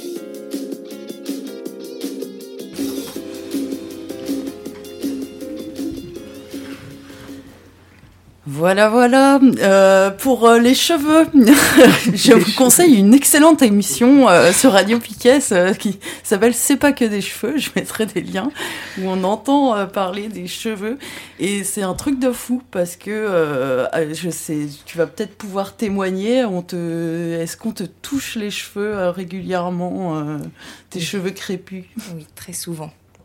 Après, euh, là, ça va mieux parce que euh, j'ai appris à me battre un peu contre ça, mais, euh, mais sinon, ouais, ça arrive que, euh, que on me touche les cheveux sans trop me connaître. Genre, ah, salut, j'aime beaucoup tes cheveux, je peux les toucher? Non. non. C'est une expérience que moi j'ai pas, par exemple. euh, On me Moi touche, enfin des inconnus Moi ne me touchent pas les cheveux. euh, je- Toi, t'en as pas en même temps. C'est quand même euh, complètement Mm. dingo. euh, C'est Mm. ce truc de, de, de, de, de se permettre en fait de toucher les cheveux d'un inconnu. C'est ouais, c'est totalement fou, je trouve. C'est c'est assez incroyable. Voilà, il y a tout un truc autour des cheveux qui sont aussi considérés comme négligés, comme pas bien, euh, pas, pas professionnels, pas je ne sais quoi. Enfin, c'est voilà des, che- des cheveux. Oui, et puis ça peut arriver dans la rue aussi, quoi. Enfin, moi, ma soeur, on lui a déjà touché les cheveux une fois dans la rue. euh, genre, juste à croiser un mec qui il a trouvé ça rigolo, il a mis ses mains dans ses cheveux, quoi. C'était pas la fête de l'UMA d'ailleurs. la voilà, voilà, voilà, la fête de La l'UMA. fête de l'UMA il y a deux ans. Mm. Voilà, tu voulais nous parler d'un documentaire aussi? Oui, qui s'appelle Ouvrir la voie, qui est écrit et réalisé par Amandine Gay et qui est vraiment génial, à mon humble avis. Et euh, du coup, c'est un documentaire. euh, je sais pas exactement combien il y a de femmes dedans, mais euh, elle interroge du coup euh, des femmes qui ne sont pas blanches, qui sont identifiées comme noires et qui expliquent, qui parlent de leur expérience en France, du coup, en tant que femme noire. Et euh, ben, il y a plein de, questions qui sont soulevées. On parle beaucoup des cheveux, du coup, et euh, de plein d'autres trucs, et, euh, et même de, de discrimination entre personnes noires. Et, et c'est vachement, c'est hyper enrichissant. Moi, j'ai beaucoup aimé. Et, mais alors, c'est pas un documentaire qu'on peut trouver très facilement sur Internet, je crois. Mais il y a des bonus sur YouTube que je vous invite à aller voir tout de suite. Dès- Enfin, à la fin de l'émission, mais dès que vous le pouvez. Parce que euh, c'est euh, c'est vraiment hyper intéressant. Ok. Du coup, ouvrir la voie à Mondine Gay. Ouais, moi je confirme, moi je l'avais vu euh, à Douarnenez, euh, pas le dernier, mais l'avant-dernier festival. Et euh, c'est vraiment un documentaire euh, qui fait réfléchir sur euh, notre racisme intégré qu'on a tous et toutes. Et euh, alors, il, il était passé aussi à Morlaix euh, dans le cadre des semaines contre la discrimination l'année dernière. Il est jamais passé à Brest encore. Du coup, on en parlait là, vendredi, on se disait que peut-être ce serait chouette un jour de, de se pencher peut-être avec les studios pour, euh, pour faire venir Amandine Gay et, et avec, et projeter ce documentaire. Mm. Mm. Alors du coup, on va, il y a un truc que, que je connaissais pas en fait que qui pour parler des discriminations euh, liées au, spécifiquement aux femmes noires, il y a le, ce qu'on appelle la misogynie noire. Et euh, du coup, on va écouter encore un extrait YouTube de Kayol en Snapshot qui était déjà euh, passé justement que j'avais pris un extrait sur les cheveux. On l'entendait et qui va expliquer euh, ce que c'est et, euh, et qui va encore nous euh, donner quelques, clichés sur les femmes noires. On attribue la parenté du mot misogynoir à l'activiste Moira Bailey, qui l'a définie comme la haine dirigée particulièrement contre les femmes noires. La misogynie noire, c'est le fait de subir des attaques venant de notre genre et de notre couleur de peau, ce qui signifie qu'on peut être la cible des hommes blancs, des femmes blanches et même des hommes noirs. La misogynie noire, c'est une des nombreuses preuves que lorsqu'on est une femme noire, on ne peut jamais gagner. Et contrairement à ce qu'on pourrait croire, non, la misogynie noire n'est pas un problème exclusivement cantonné aux États-Unis. Et oui, les femmes noires sont victimes de misogynie noire ici, en France. Comme beaucoup d'outils de domination et de discrimination encore vécus aujourd'hui, la misogynie noire trouve ses origines à l'époque de la colonisation. En effet, pendant la colonisation et l'esclavage, les Blancs ont entamé une des premières grosses campagnes de marketing de l'histoire, qui consistait en gros à déshumaniser l'homme noir afin de déculpabiliser les colons et les Européens profitant du système colonial. Bah oui, c'est logique. Tu veux pas te sentir coupable de réduire des personnes en esclavage si on t'a convaincu que c'était des animaux et pas des personnes. La femme noire n'a évidemment pas fait exception à ce traitement et a été considérée comme un être sauvage, bestial, ce qui permettait aux hommes blancs de perpétrer toutes sortes d'actes sur elle avec le soutien de leurs femmes qui, déjà à l'époque, n'étaient pas nos alliés.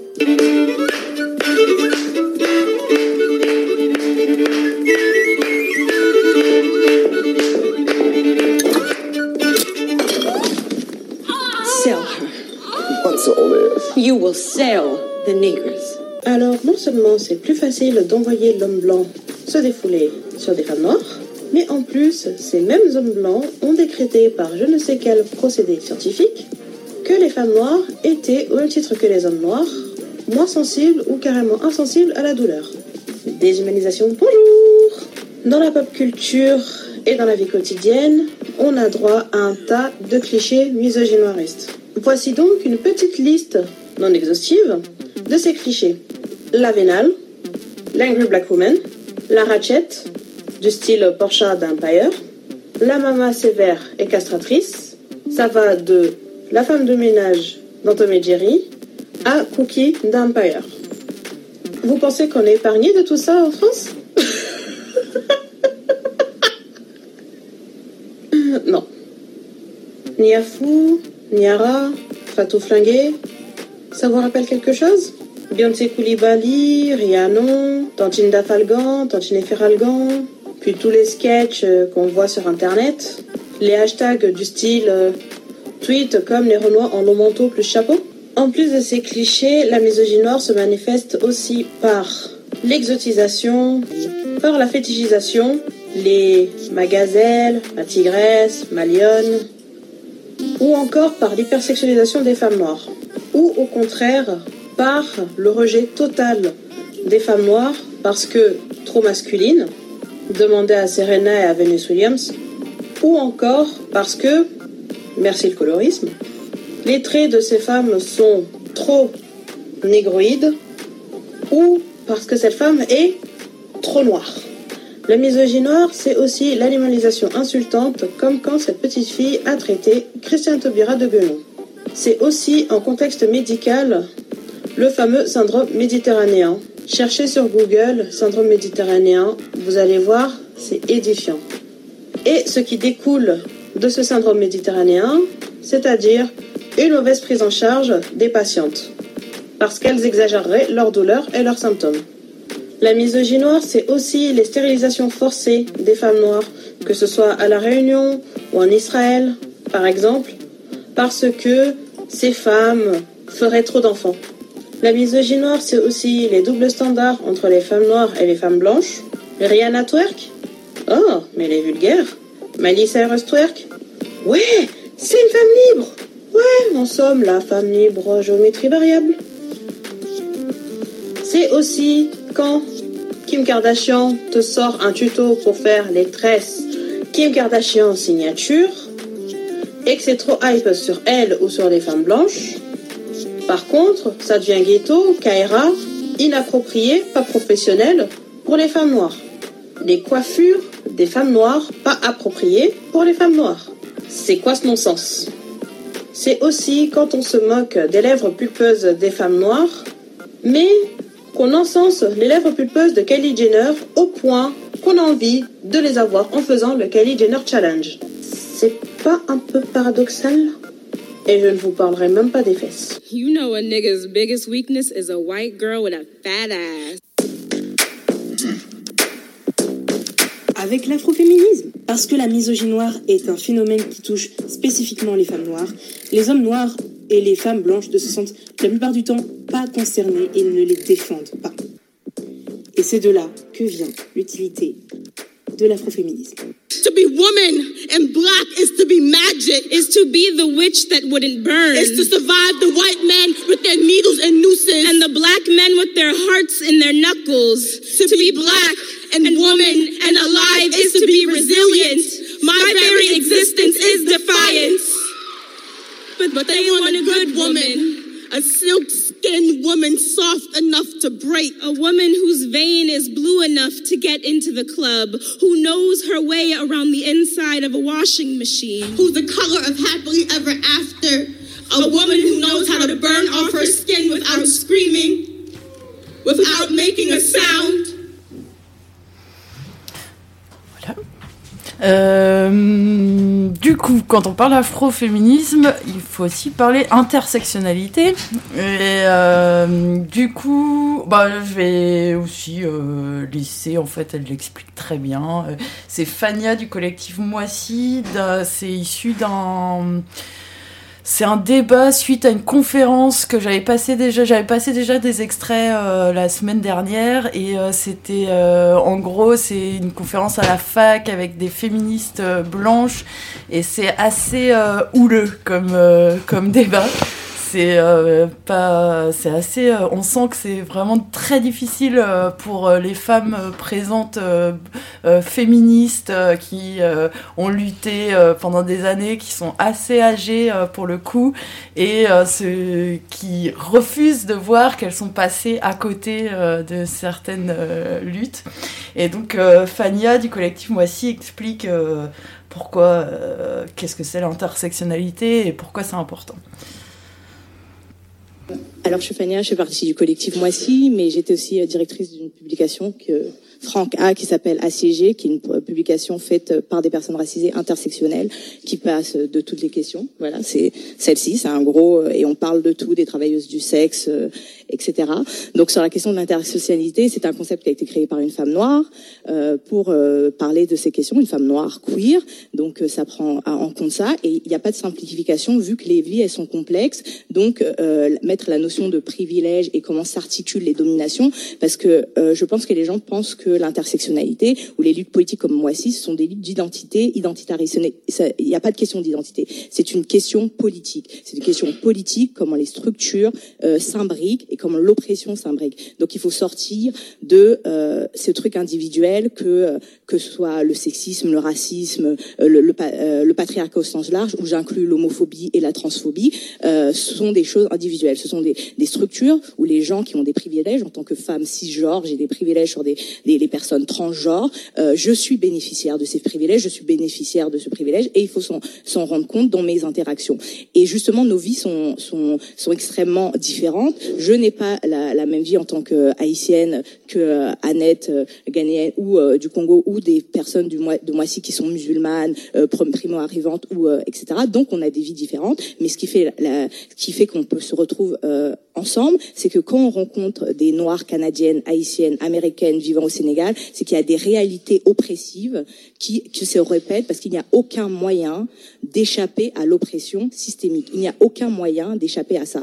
Quand, on articule, on articule le rapport de qu'est-ce que c'est d'avoir un diplôme euh, et on gagne en classe, mais euh, le privilège de race, euh, on l'a toujours pas. C'est-à-dire qu'on peut gagner quelque part, mais euh, on, on, l'a pas. Donc il n'y a aucune, il n'y a jamais de simplification dans l'articulation. L'articulation permet aussi de voir les rapports qu'on a dans nos propres communautés pour ne pas avoir euh, des choses oppressives pour les autres, vu qu'on a des situations dominantes en fonction de qui on parle, euh, d'où on parle et à qui on parle. Donc là, je vais faire ma marxiste, mais les positions situées des acteurs est extrêmement importante lorsqu'on qu'on produit de la théorie, lorsqu'on milite. Il est extrêmement important de rappeler d'où on parle, euh, pour qui on parle, et c'est pour ça que la mi- remise en question de qui produit le savoir, pour qui, est assez important parce qu'on connaît des gens, des chercheurs extrêmement connus qui ont monopolisé la parole euh, sur les personnes racisées, qui achètent les archives coloniales, qui les louent à des personnes euh, ra- racisées pour faire ces recherches. Et cette monopolisation a des conséquences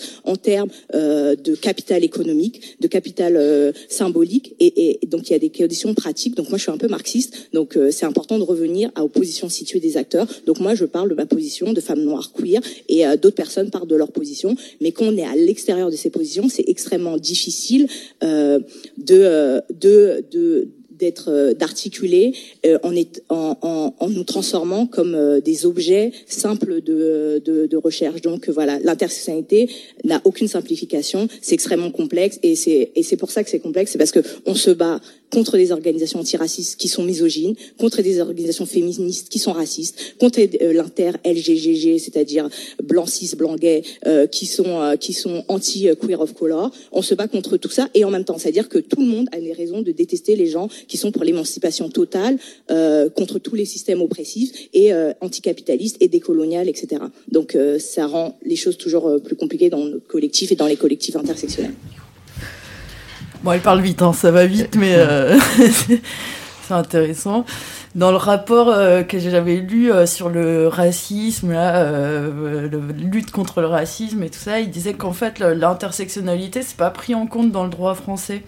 Donc euh, en fait, euh, en gros, euh, j'avais noté donc le Comité des Nations Unies pour l'élimination de la discrimination raciale a recommandé à la France en 2015 de veiller à ce que les différentes formes de discrimination soient convenablement traitées par les tribunaux, n'est pas le cas, et d'assurer la formation du personnel judiciaire et de ses avocats afin de leur permettre de traiter et de prendre en compte les différents fondements juridiques pour lesquels les requérants réclament leurs droits.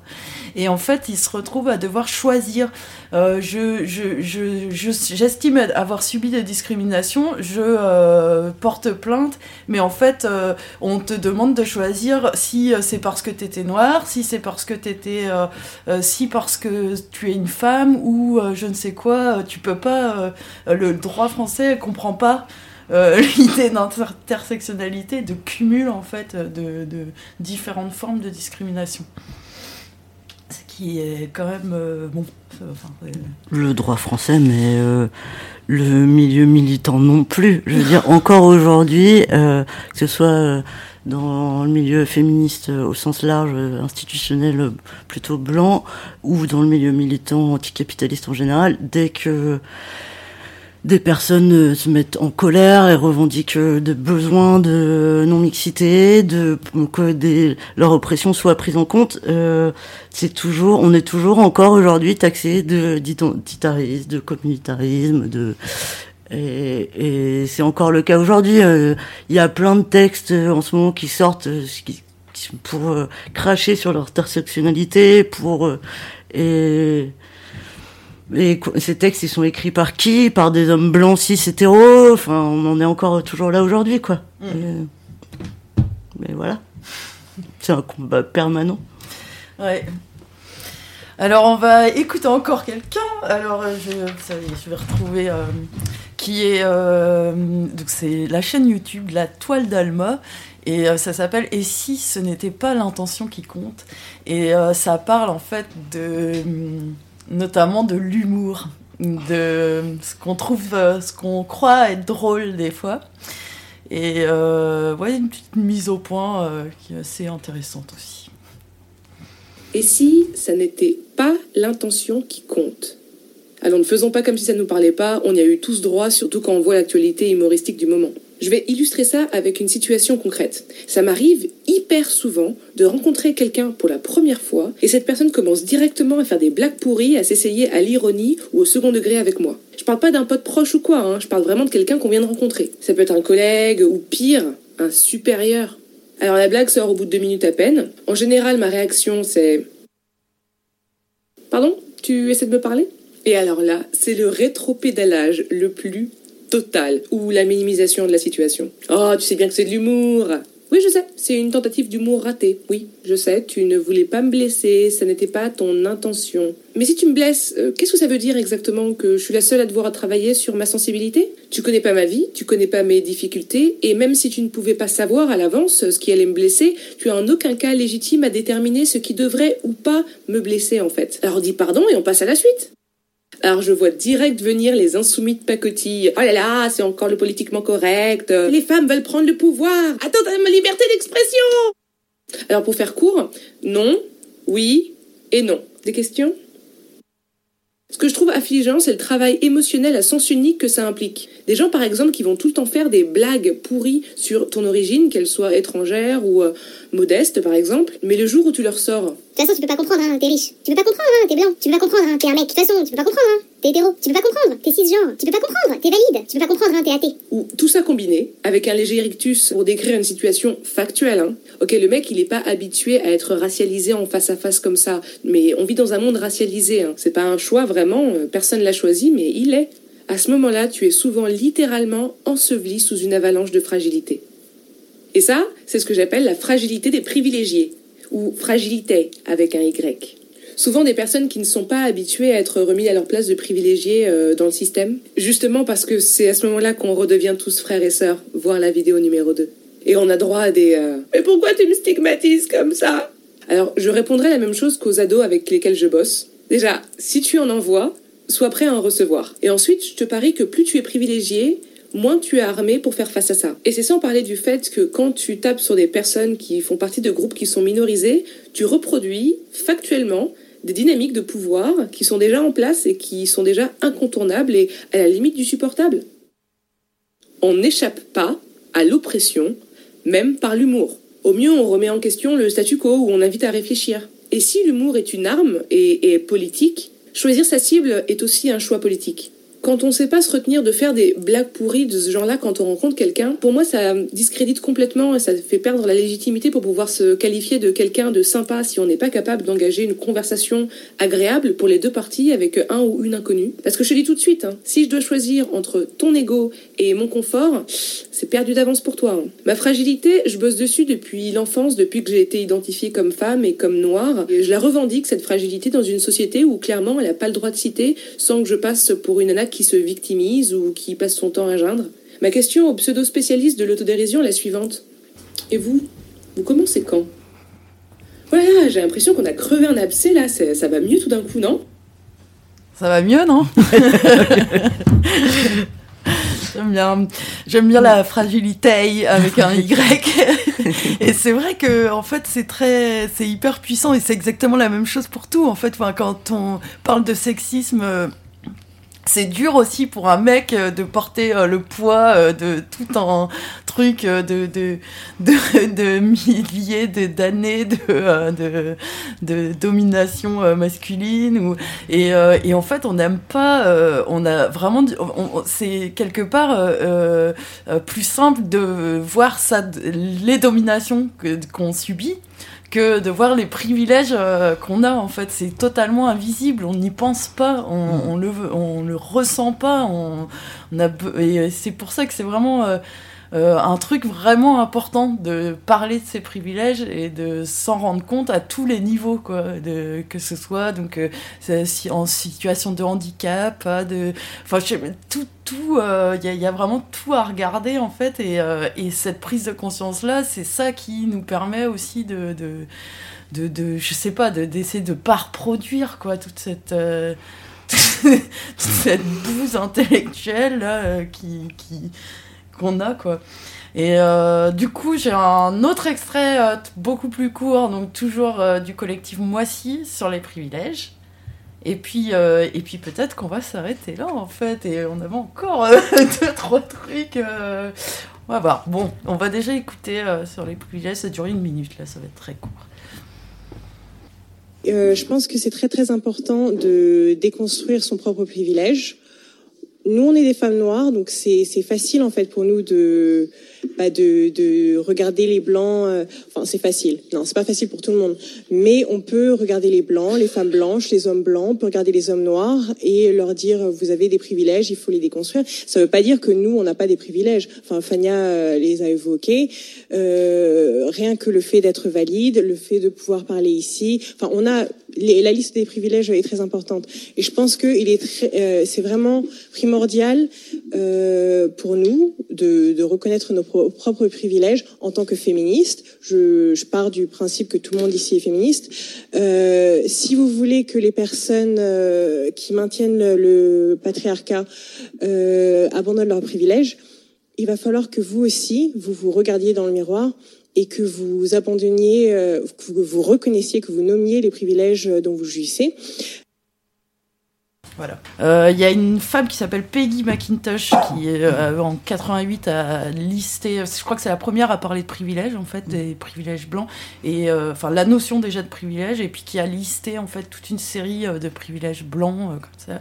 Et euh, il existe aussi des outils. On en avait testé un euh, avec Piquet. euh, ça s'appelle le pas en avant. C'est euh, une série d'affirmations comme ça où en fait on passe, euh, on est tous sur euh, une même ligne euh, de départ et en fait on doit avancer ou reculer en fonction des affirmations qui sont à la fois, ça parle de classe sociale, ça parle de Ouais, capital culturel, économique, euh, race, euh, je sais plus, genre, orientation sexuelle, toute une Mm. série. euh, on s'était rendu compte, par exemple, que le handicap était complètement absent de, de, de cette, euh, ces, ces affirmations-là. Mais on n'empêche que c'est des choses qui sont assez intéressantes, même si c'est assez violent aussi de le faire, parce que en fait, ben, très vite, euh, il y a des gens qui vont très loin dans la pièce et D'autres qui reculent beaucoup. Voilà, et ben et euh, en général, et ben c'est un homme blanc euh, tout au bout. Et euh, le- si euh, il y a des personnes racisées dans le groupe, ben se retrouvent assez facilement à l'arrière. Voilà, c'est c'est assez flagrant, mais n'empêche que ça permet quand même de visualiser très vite des choses assez vraies, quoi. Voilà. Euh, je propose qu'on garde la suite euh, pour la prochaine midinale. Mais euh, on a, ouais, ça va être beaucoup plus court, mais comme ça change de sujet un peu, je me dis que. Voilà, on va parler aussi notamment du fait d'avoir enlevé le mot race euh, dans la Constitution. Qu'est-ce que ça veut Mm. dire et tout ça. Voilà. On termine cette partie. S'informer autrement Ou alors ça vous a fait penser à des choses euh, que vous voulez conseiller, des sites euh, internet ou des trucs, des lectures? Pas spécialement? Ça vous a fait penser à rien dans le truc. Ah non, si, ça me fait penser à plein de choses, Peut-être euh, on- Pour la prochaine pour fois. la prochaine fois, ouais, ça, parce que ouais, là- parce que non, mais ça fait beaucoup à digérer, c'est vrai. Moi, je les ai écoutés, réécoutés, non, non, Mm. non, et tout. Et euh, alors, cette pause musicale. Hum, hum. Ah, Piquet, qu'est-ce qu'on va écouter? Euh, il t'en faut un ou deux? Oh, deux Ok, alors il doit y avoir un Ultimatum featuring la Secret Connection. Mhm. Et sinon, tu dois avoir Mister Zega et Rahan. Et on peut mettre ces deux-là si tu veux. Alors, alors, alors, alors, attends, Ultimatum C'est le nom du. Du groupe. Eh ben, eh ben dans A Piquet, écoute, euh, non, hein, euh, j'ai El Prolo, MC Poons, Attends. un dossier, et après. Ah si C'est hors dossier. hein. Ouais, elle m'a pas eu. C'est très bien rangé, comme tu peux le voir. Ouais. Ok. On va écouter ça et tu vas me dire après la prochaine. Ouais, et on l'annoncera après la pause, d'accord. Donc je lance ça déjà. Ouais. Les Ulysses, les Ulysses, Barbès, en combinaison. Secret Ouais, Connexion, ouais. Ultimatum, Boma, Amalgame, Monclès, ouais. version, ouais. Rien dans les poches, dans les mains, donc rare de voir un sourire. La peur du lendemain peut-être, mais ma vie, je vais pas me la pourrir. Courir ou mourir, pour un refrain pas intéressant. 9-9 c'est la même, un mal de vivre qui n'est pas récent. Là, sans dégradant, rien ne peut nous satisfaire. Ici, c'est comme un désert, peuplé de bandits, même ceux qui savent sont du père. On gère des millions, on ne possède que des centimes, autant d'intermédiaires inutiles qui font des thunes sur mes rimes. On trime, mais la majorité qui sait a préféré se taire. Notre guerre n'est pas la leur et notre malheur a rempli leur mallette. Nos têtes ne leur plaisent pas, ils veulent nous voir plonger. Ils savent que l'addition est longue, voire plutôt dur à éponger. Pas de congé, pas de jour férié, je cogite sur mes pains et ce 365 jours sur 365. Sur 5, Reçu déçu, le regard fixé au sol. Marche comme un bossu, l'argent n'est plus dans la rue. La rue, Je suis sur sa liste mais elle m'a pas eu Malgré le peu de diplôme Pas de taf et pas de bahut T'es pas en sécurité ici on le voit vite Faut se faufiler Sortir de l'église avant que messe soit dit Le béton on le maudit et c'est bien pour ça qu'on l'évite. C'est des yeux dans le dos qu'il faut car ça peut aller très vite. On a vite fait de perdre ses plumes dans la rue. On n'attrape pas que des rhumes dans la rue. Et pourquoi t'y as cru? Inconscient Tu connais pas sa fragilité C'est un jeu vidéo au crédit pas illimité Rien à foutre des rapports sur l'espérance de vie, de longévité. Je veux pas finir à l'hospice, la porrité. Prospérité, on la veut et devant vous on l'avoue. Car ici en vérité on a tous les pieds dans la boue. Que tu connais la boisse, c'est ceux qui logent chez elle. Donc sois agile, quitte la ville et mets en route ton diesel. Quelques croquettes pour les chiens en quête de sensationnel. Du bégon pour les cafards, les matons, les sentinelles. Ici contrôle les gens vicieux, les dodanes qui ralentissent tous nos projets ambitieux. Pas silencieux, faut le devenir à l'avenir. La bonne parole, j'irai la chercher si elle veut pas venir. Pas venir, pas venir, pas venir, pas venir. Secret connexion, ultimatum. La rue, je suis sur sa liste, mais elle m'a pas eu. Dans la rue, c'est pas l'âge, mais l'expérience qui prime. La rue, je suis sur sa liste, mais elle m'a pas eu. Demande pas pourquoi sur cette planète tous mes frères dépriment. La rue, je suis sur sa liste mais elle m'a pas eu.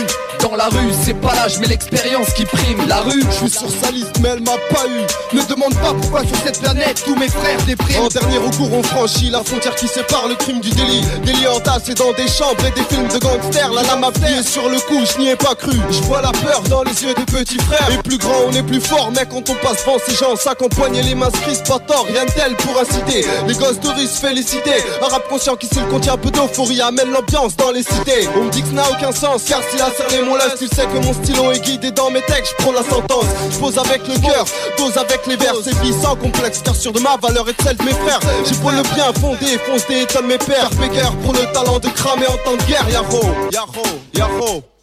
Je vais kiffer ma team, je vais faire du des femmes affirmées. Je garde mon style parce que je suis moins sous-estimé. C'est la merde comme au balcon. Le balcon est visé. Une balle atteint le thorax. De mon sang, je me sens vidé. Et les bleus crient quand les képis risquent dans nos idées. Nos bâtiments portent nos traces et nos traces sont effacées. Mais nos mères se meurent et nos fils sont dépassés. Les pansements ne tiennent plus, nos blessures sont ancrées. Entre dans ce monde où le vice nous tient en vie. Lis dans nos yeux quels sentiments hantent nos esprits. À travers le temps, j'ai vu des frères partir pour eux, je prie. Et je prends la décision de faire quelque chose bien pour moi et les miens. Pourquoi on bosse D'après toi, c'est pour pouvoir percer. XPKR, avec la scrète te crame sans forcer. Notre heure arrive et on espère que quand ça sera le cas, c'est nous cassera ses mots car c'est notre frère. Qu'est-ce qu'on comptera Reste qu'on raconte. qu'on raconte. My baby shot me down. Bang, bang. Bang, bang. My baby.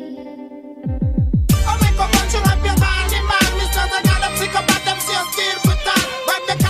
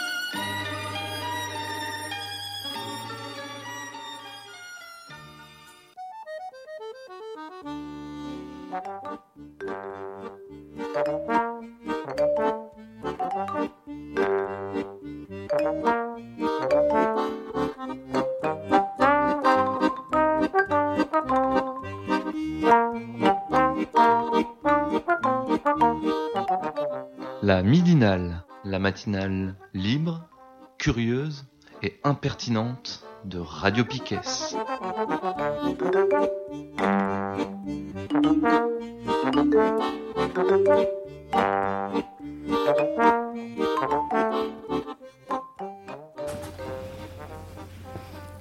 Êtes toujours sur la midinale et c'est la dernière partie, la partie agenda. Qu'est-ce qu'il y a à faire euh, dans la semaine ou plus tard euh, dans le coin?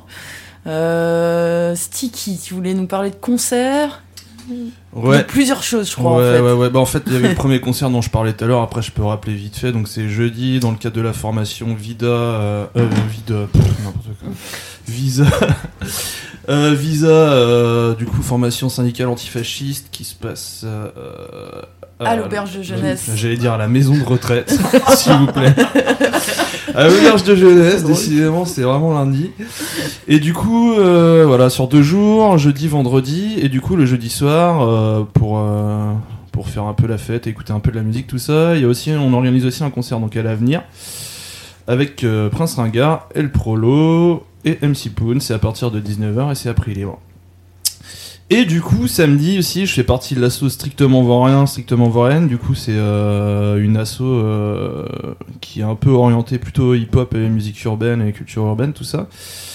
Euh, on organise un concert au Café de la Plage, Place Guérin, qui normalement était censé être le concert de clôture des rencarts hip-hop, mais il y a eu des petits schmilblick dus à nos problèmes d'organisation. Du coup, on n'est pas marqué dans le programme, mais ça se fera bien quand même. Euh, où on fait venir bah, du coup les, euh, les deux groupes qu'on a pu entendre là euh, à l'instant sur Radio Piquet. Donc le dernier qu'on a entendu c'était Mister Zega, donc c'est un, artiste qui fait partie du groupe La Notion de Quimper. Donc c'est des gens qui sont là depuis très très longtemps, ça fait au moins 15-20 ans qu'ils rappent tout ça.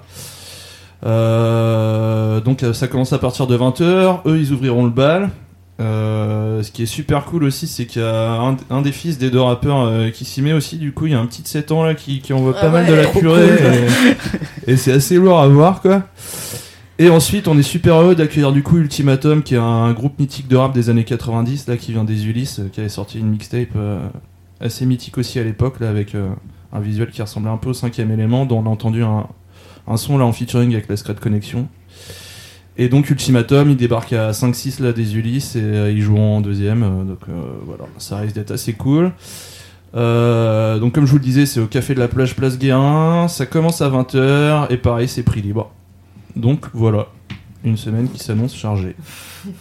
Et tu voulais pas parler aussi de la fête de l'autogestion? Ah oui, tout à fait. Donc ça, c'est dans un peu plus longtemps. Euh, du coup, la foire à l'autogestion, c'est euh, un événement euh, qui existe depuis 3-4 ans, je dirais. Euh, du coup, à la base, c'était sur Quimper. Donc c'est la CNT de Quimper euh, qui organise ça. Et euh, cette année, ils nous ont contacté la CNT de Brest aussi pour qu'on co-organise l'événement. Du coup, ça se passera le 18 mai, donc c'est un samedi. Toute la journée, avec du coup pas mal de conférences, débats l'après-midi, des stands de collectifs, d'individus ou d'assauts plutôt, plutôt libertaires du coup pour le coup. Et euh, le soir des concerts quoi. Donc tout ça au Renard Pince à Châtelain. Et euh, bah, j'en profite pour vous inviter à Radio Piquet si vous voulez venir euh, prendre euh, peut-être les débats, enregistrer les débats ou poser une table aussi parce que il y a une demande de recherche de stand d'assaut. ou- Donc on a pensé à vous, voilà. Le 18 mai, on aura le temps d'en le reparler. message passer, a priori. Les premiers avis étaient largement positifs. bah, Je pense qu'on- il est probable qu'on y soit. Carrément. Euh, cette semaine sur Radio Piquet, il y a pas mal de trucs aussi.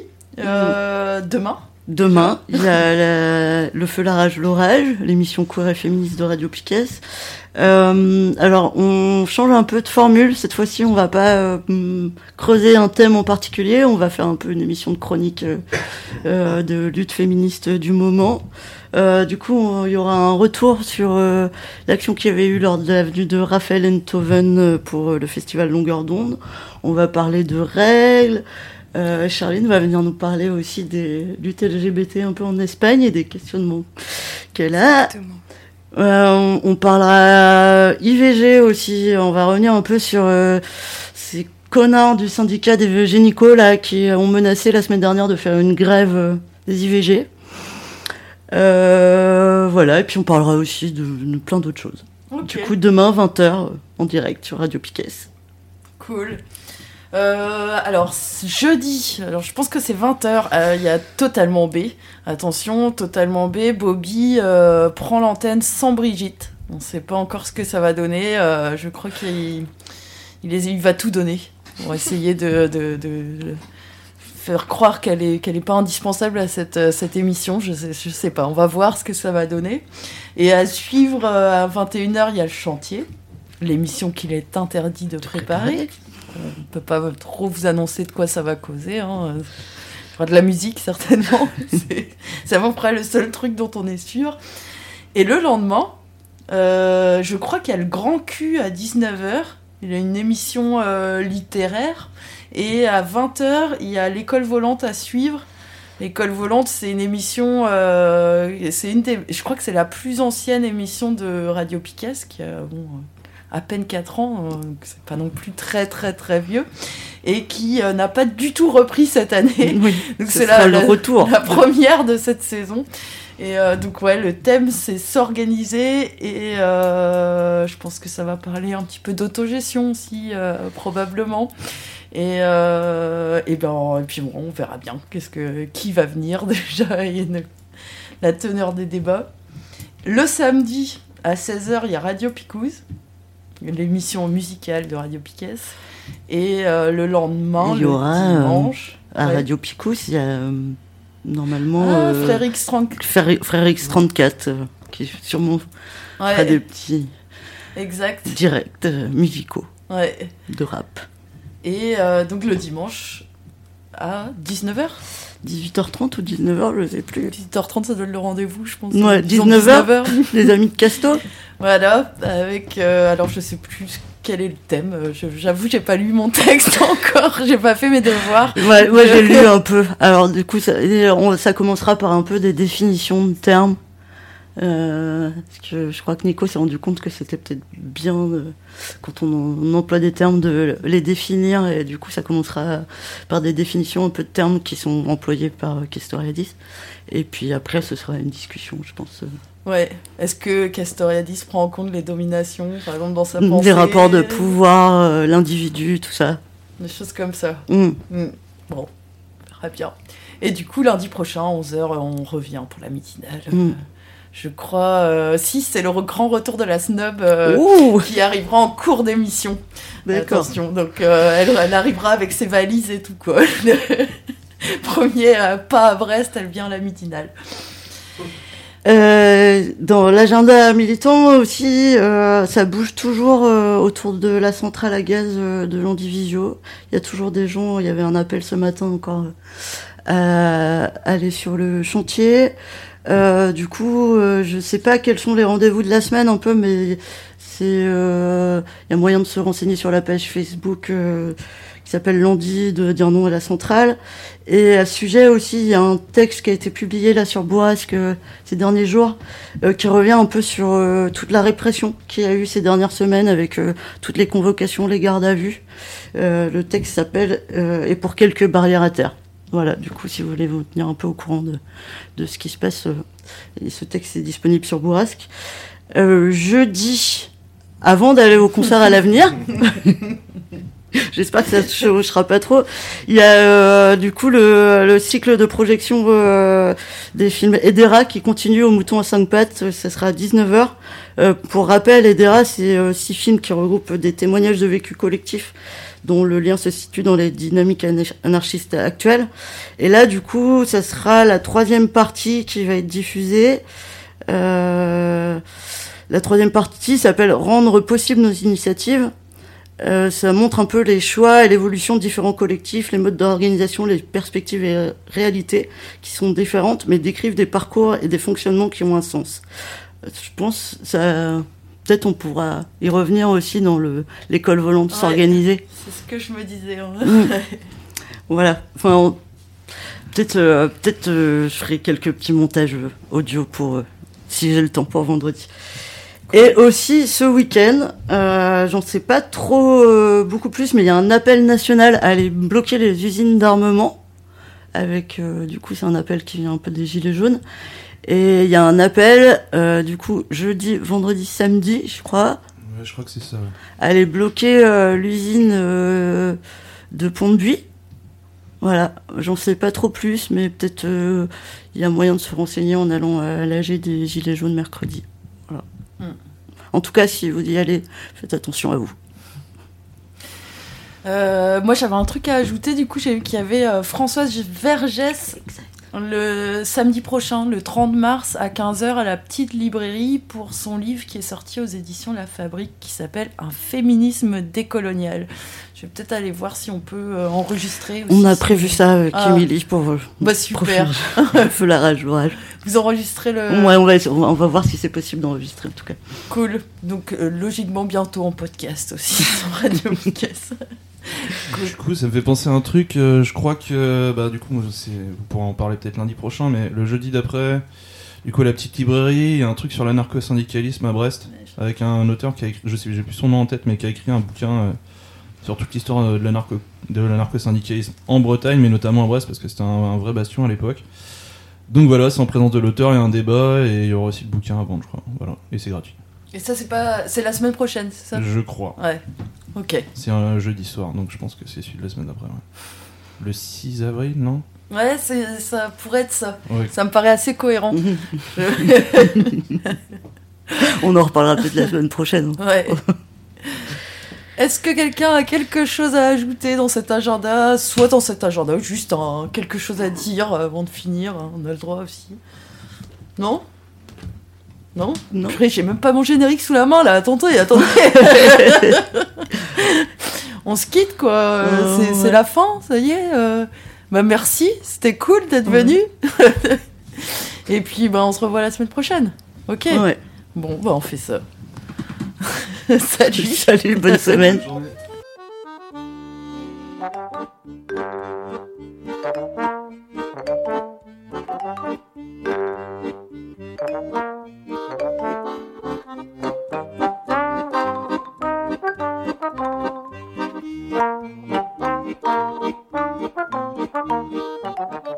La midinale, la matinale libre, curieuse et impertinente de Radio Piquet.